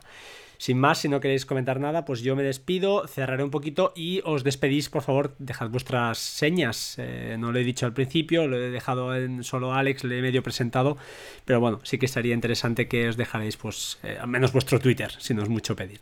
Sin más, yo me despido, como siempre digo, sed buena gente, sed buenos, que hace falta, y ya sabéis dónde encontrarme, en arroba batería 2% en Twitter y el podcast batería2%.com. Este podcast es un crossover, así que señores, es de todos cualquiera que lo quiera publicar, yo lo editaré y lo publican en sus eh, respectivos eh, eh, podcasts. Sin más, yo cierro, os dejo, haremos lo mismo, de mayor a menor. Señor Decar, despídase y seguimos. Pues nada, ha sido un placer. mi Twitter, Decar, fácil, y, y mi podcast, Decnet. Y yo era el mono que siempre subía por el plátano. Y siempre subirá por el plátano. Majosan. Bueno, pues a mí me podéis encontrar en Twitter como arroba macjosan y bueno, los podcasts, el canal de YouTube y todo lo tenéis en Naseros, en www.naseros.com y ahí está todo. Y yo también soy, por desgracia, de los que suben a por el plátano y más de una me he llevado por subir a por el plátano. Muy bien. Y finalmente, Alex, eh, el invitado de honor, el estrella, dime, ciérranos o ah, despídete. Bueno, pues en Twitter soy arroba somos postpc, que es un poco largo, pero yo, yo que sé, es el que debía. Y muchísimas gracias por, por invitarme, la verdad que me lo he pasado bien y creo que hemos aprendido todos un poco. Pues muchas gracias y hasta pronto. Chao, chao. Hasta luego, bye bye. Hasta otro.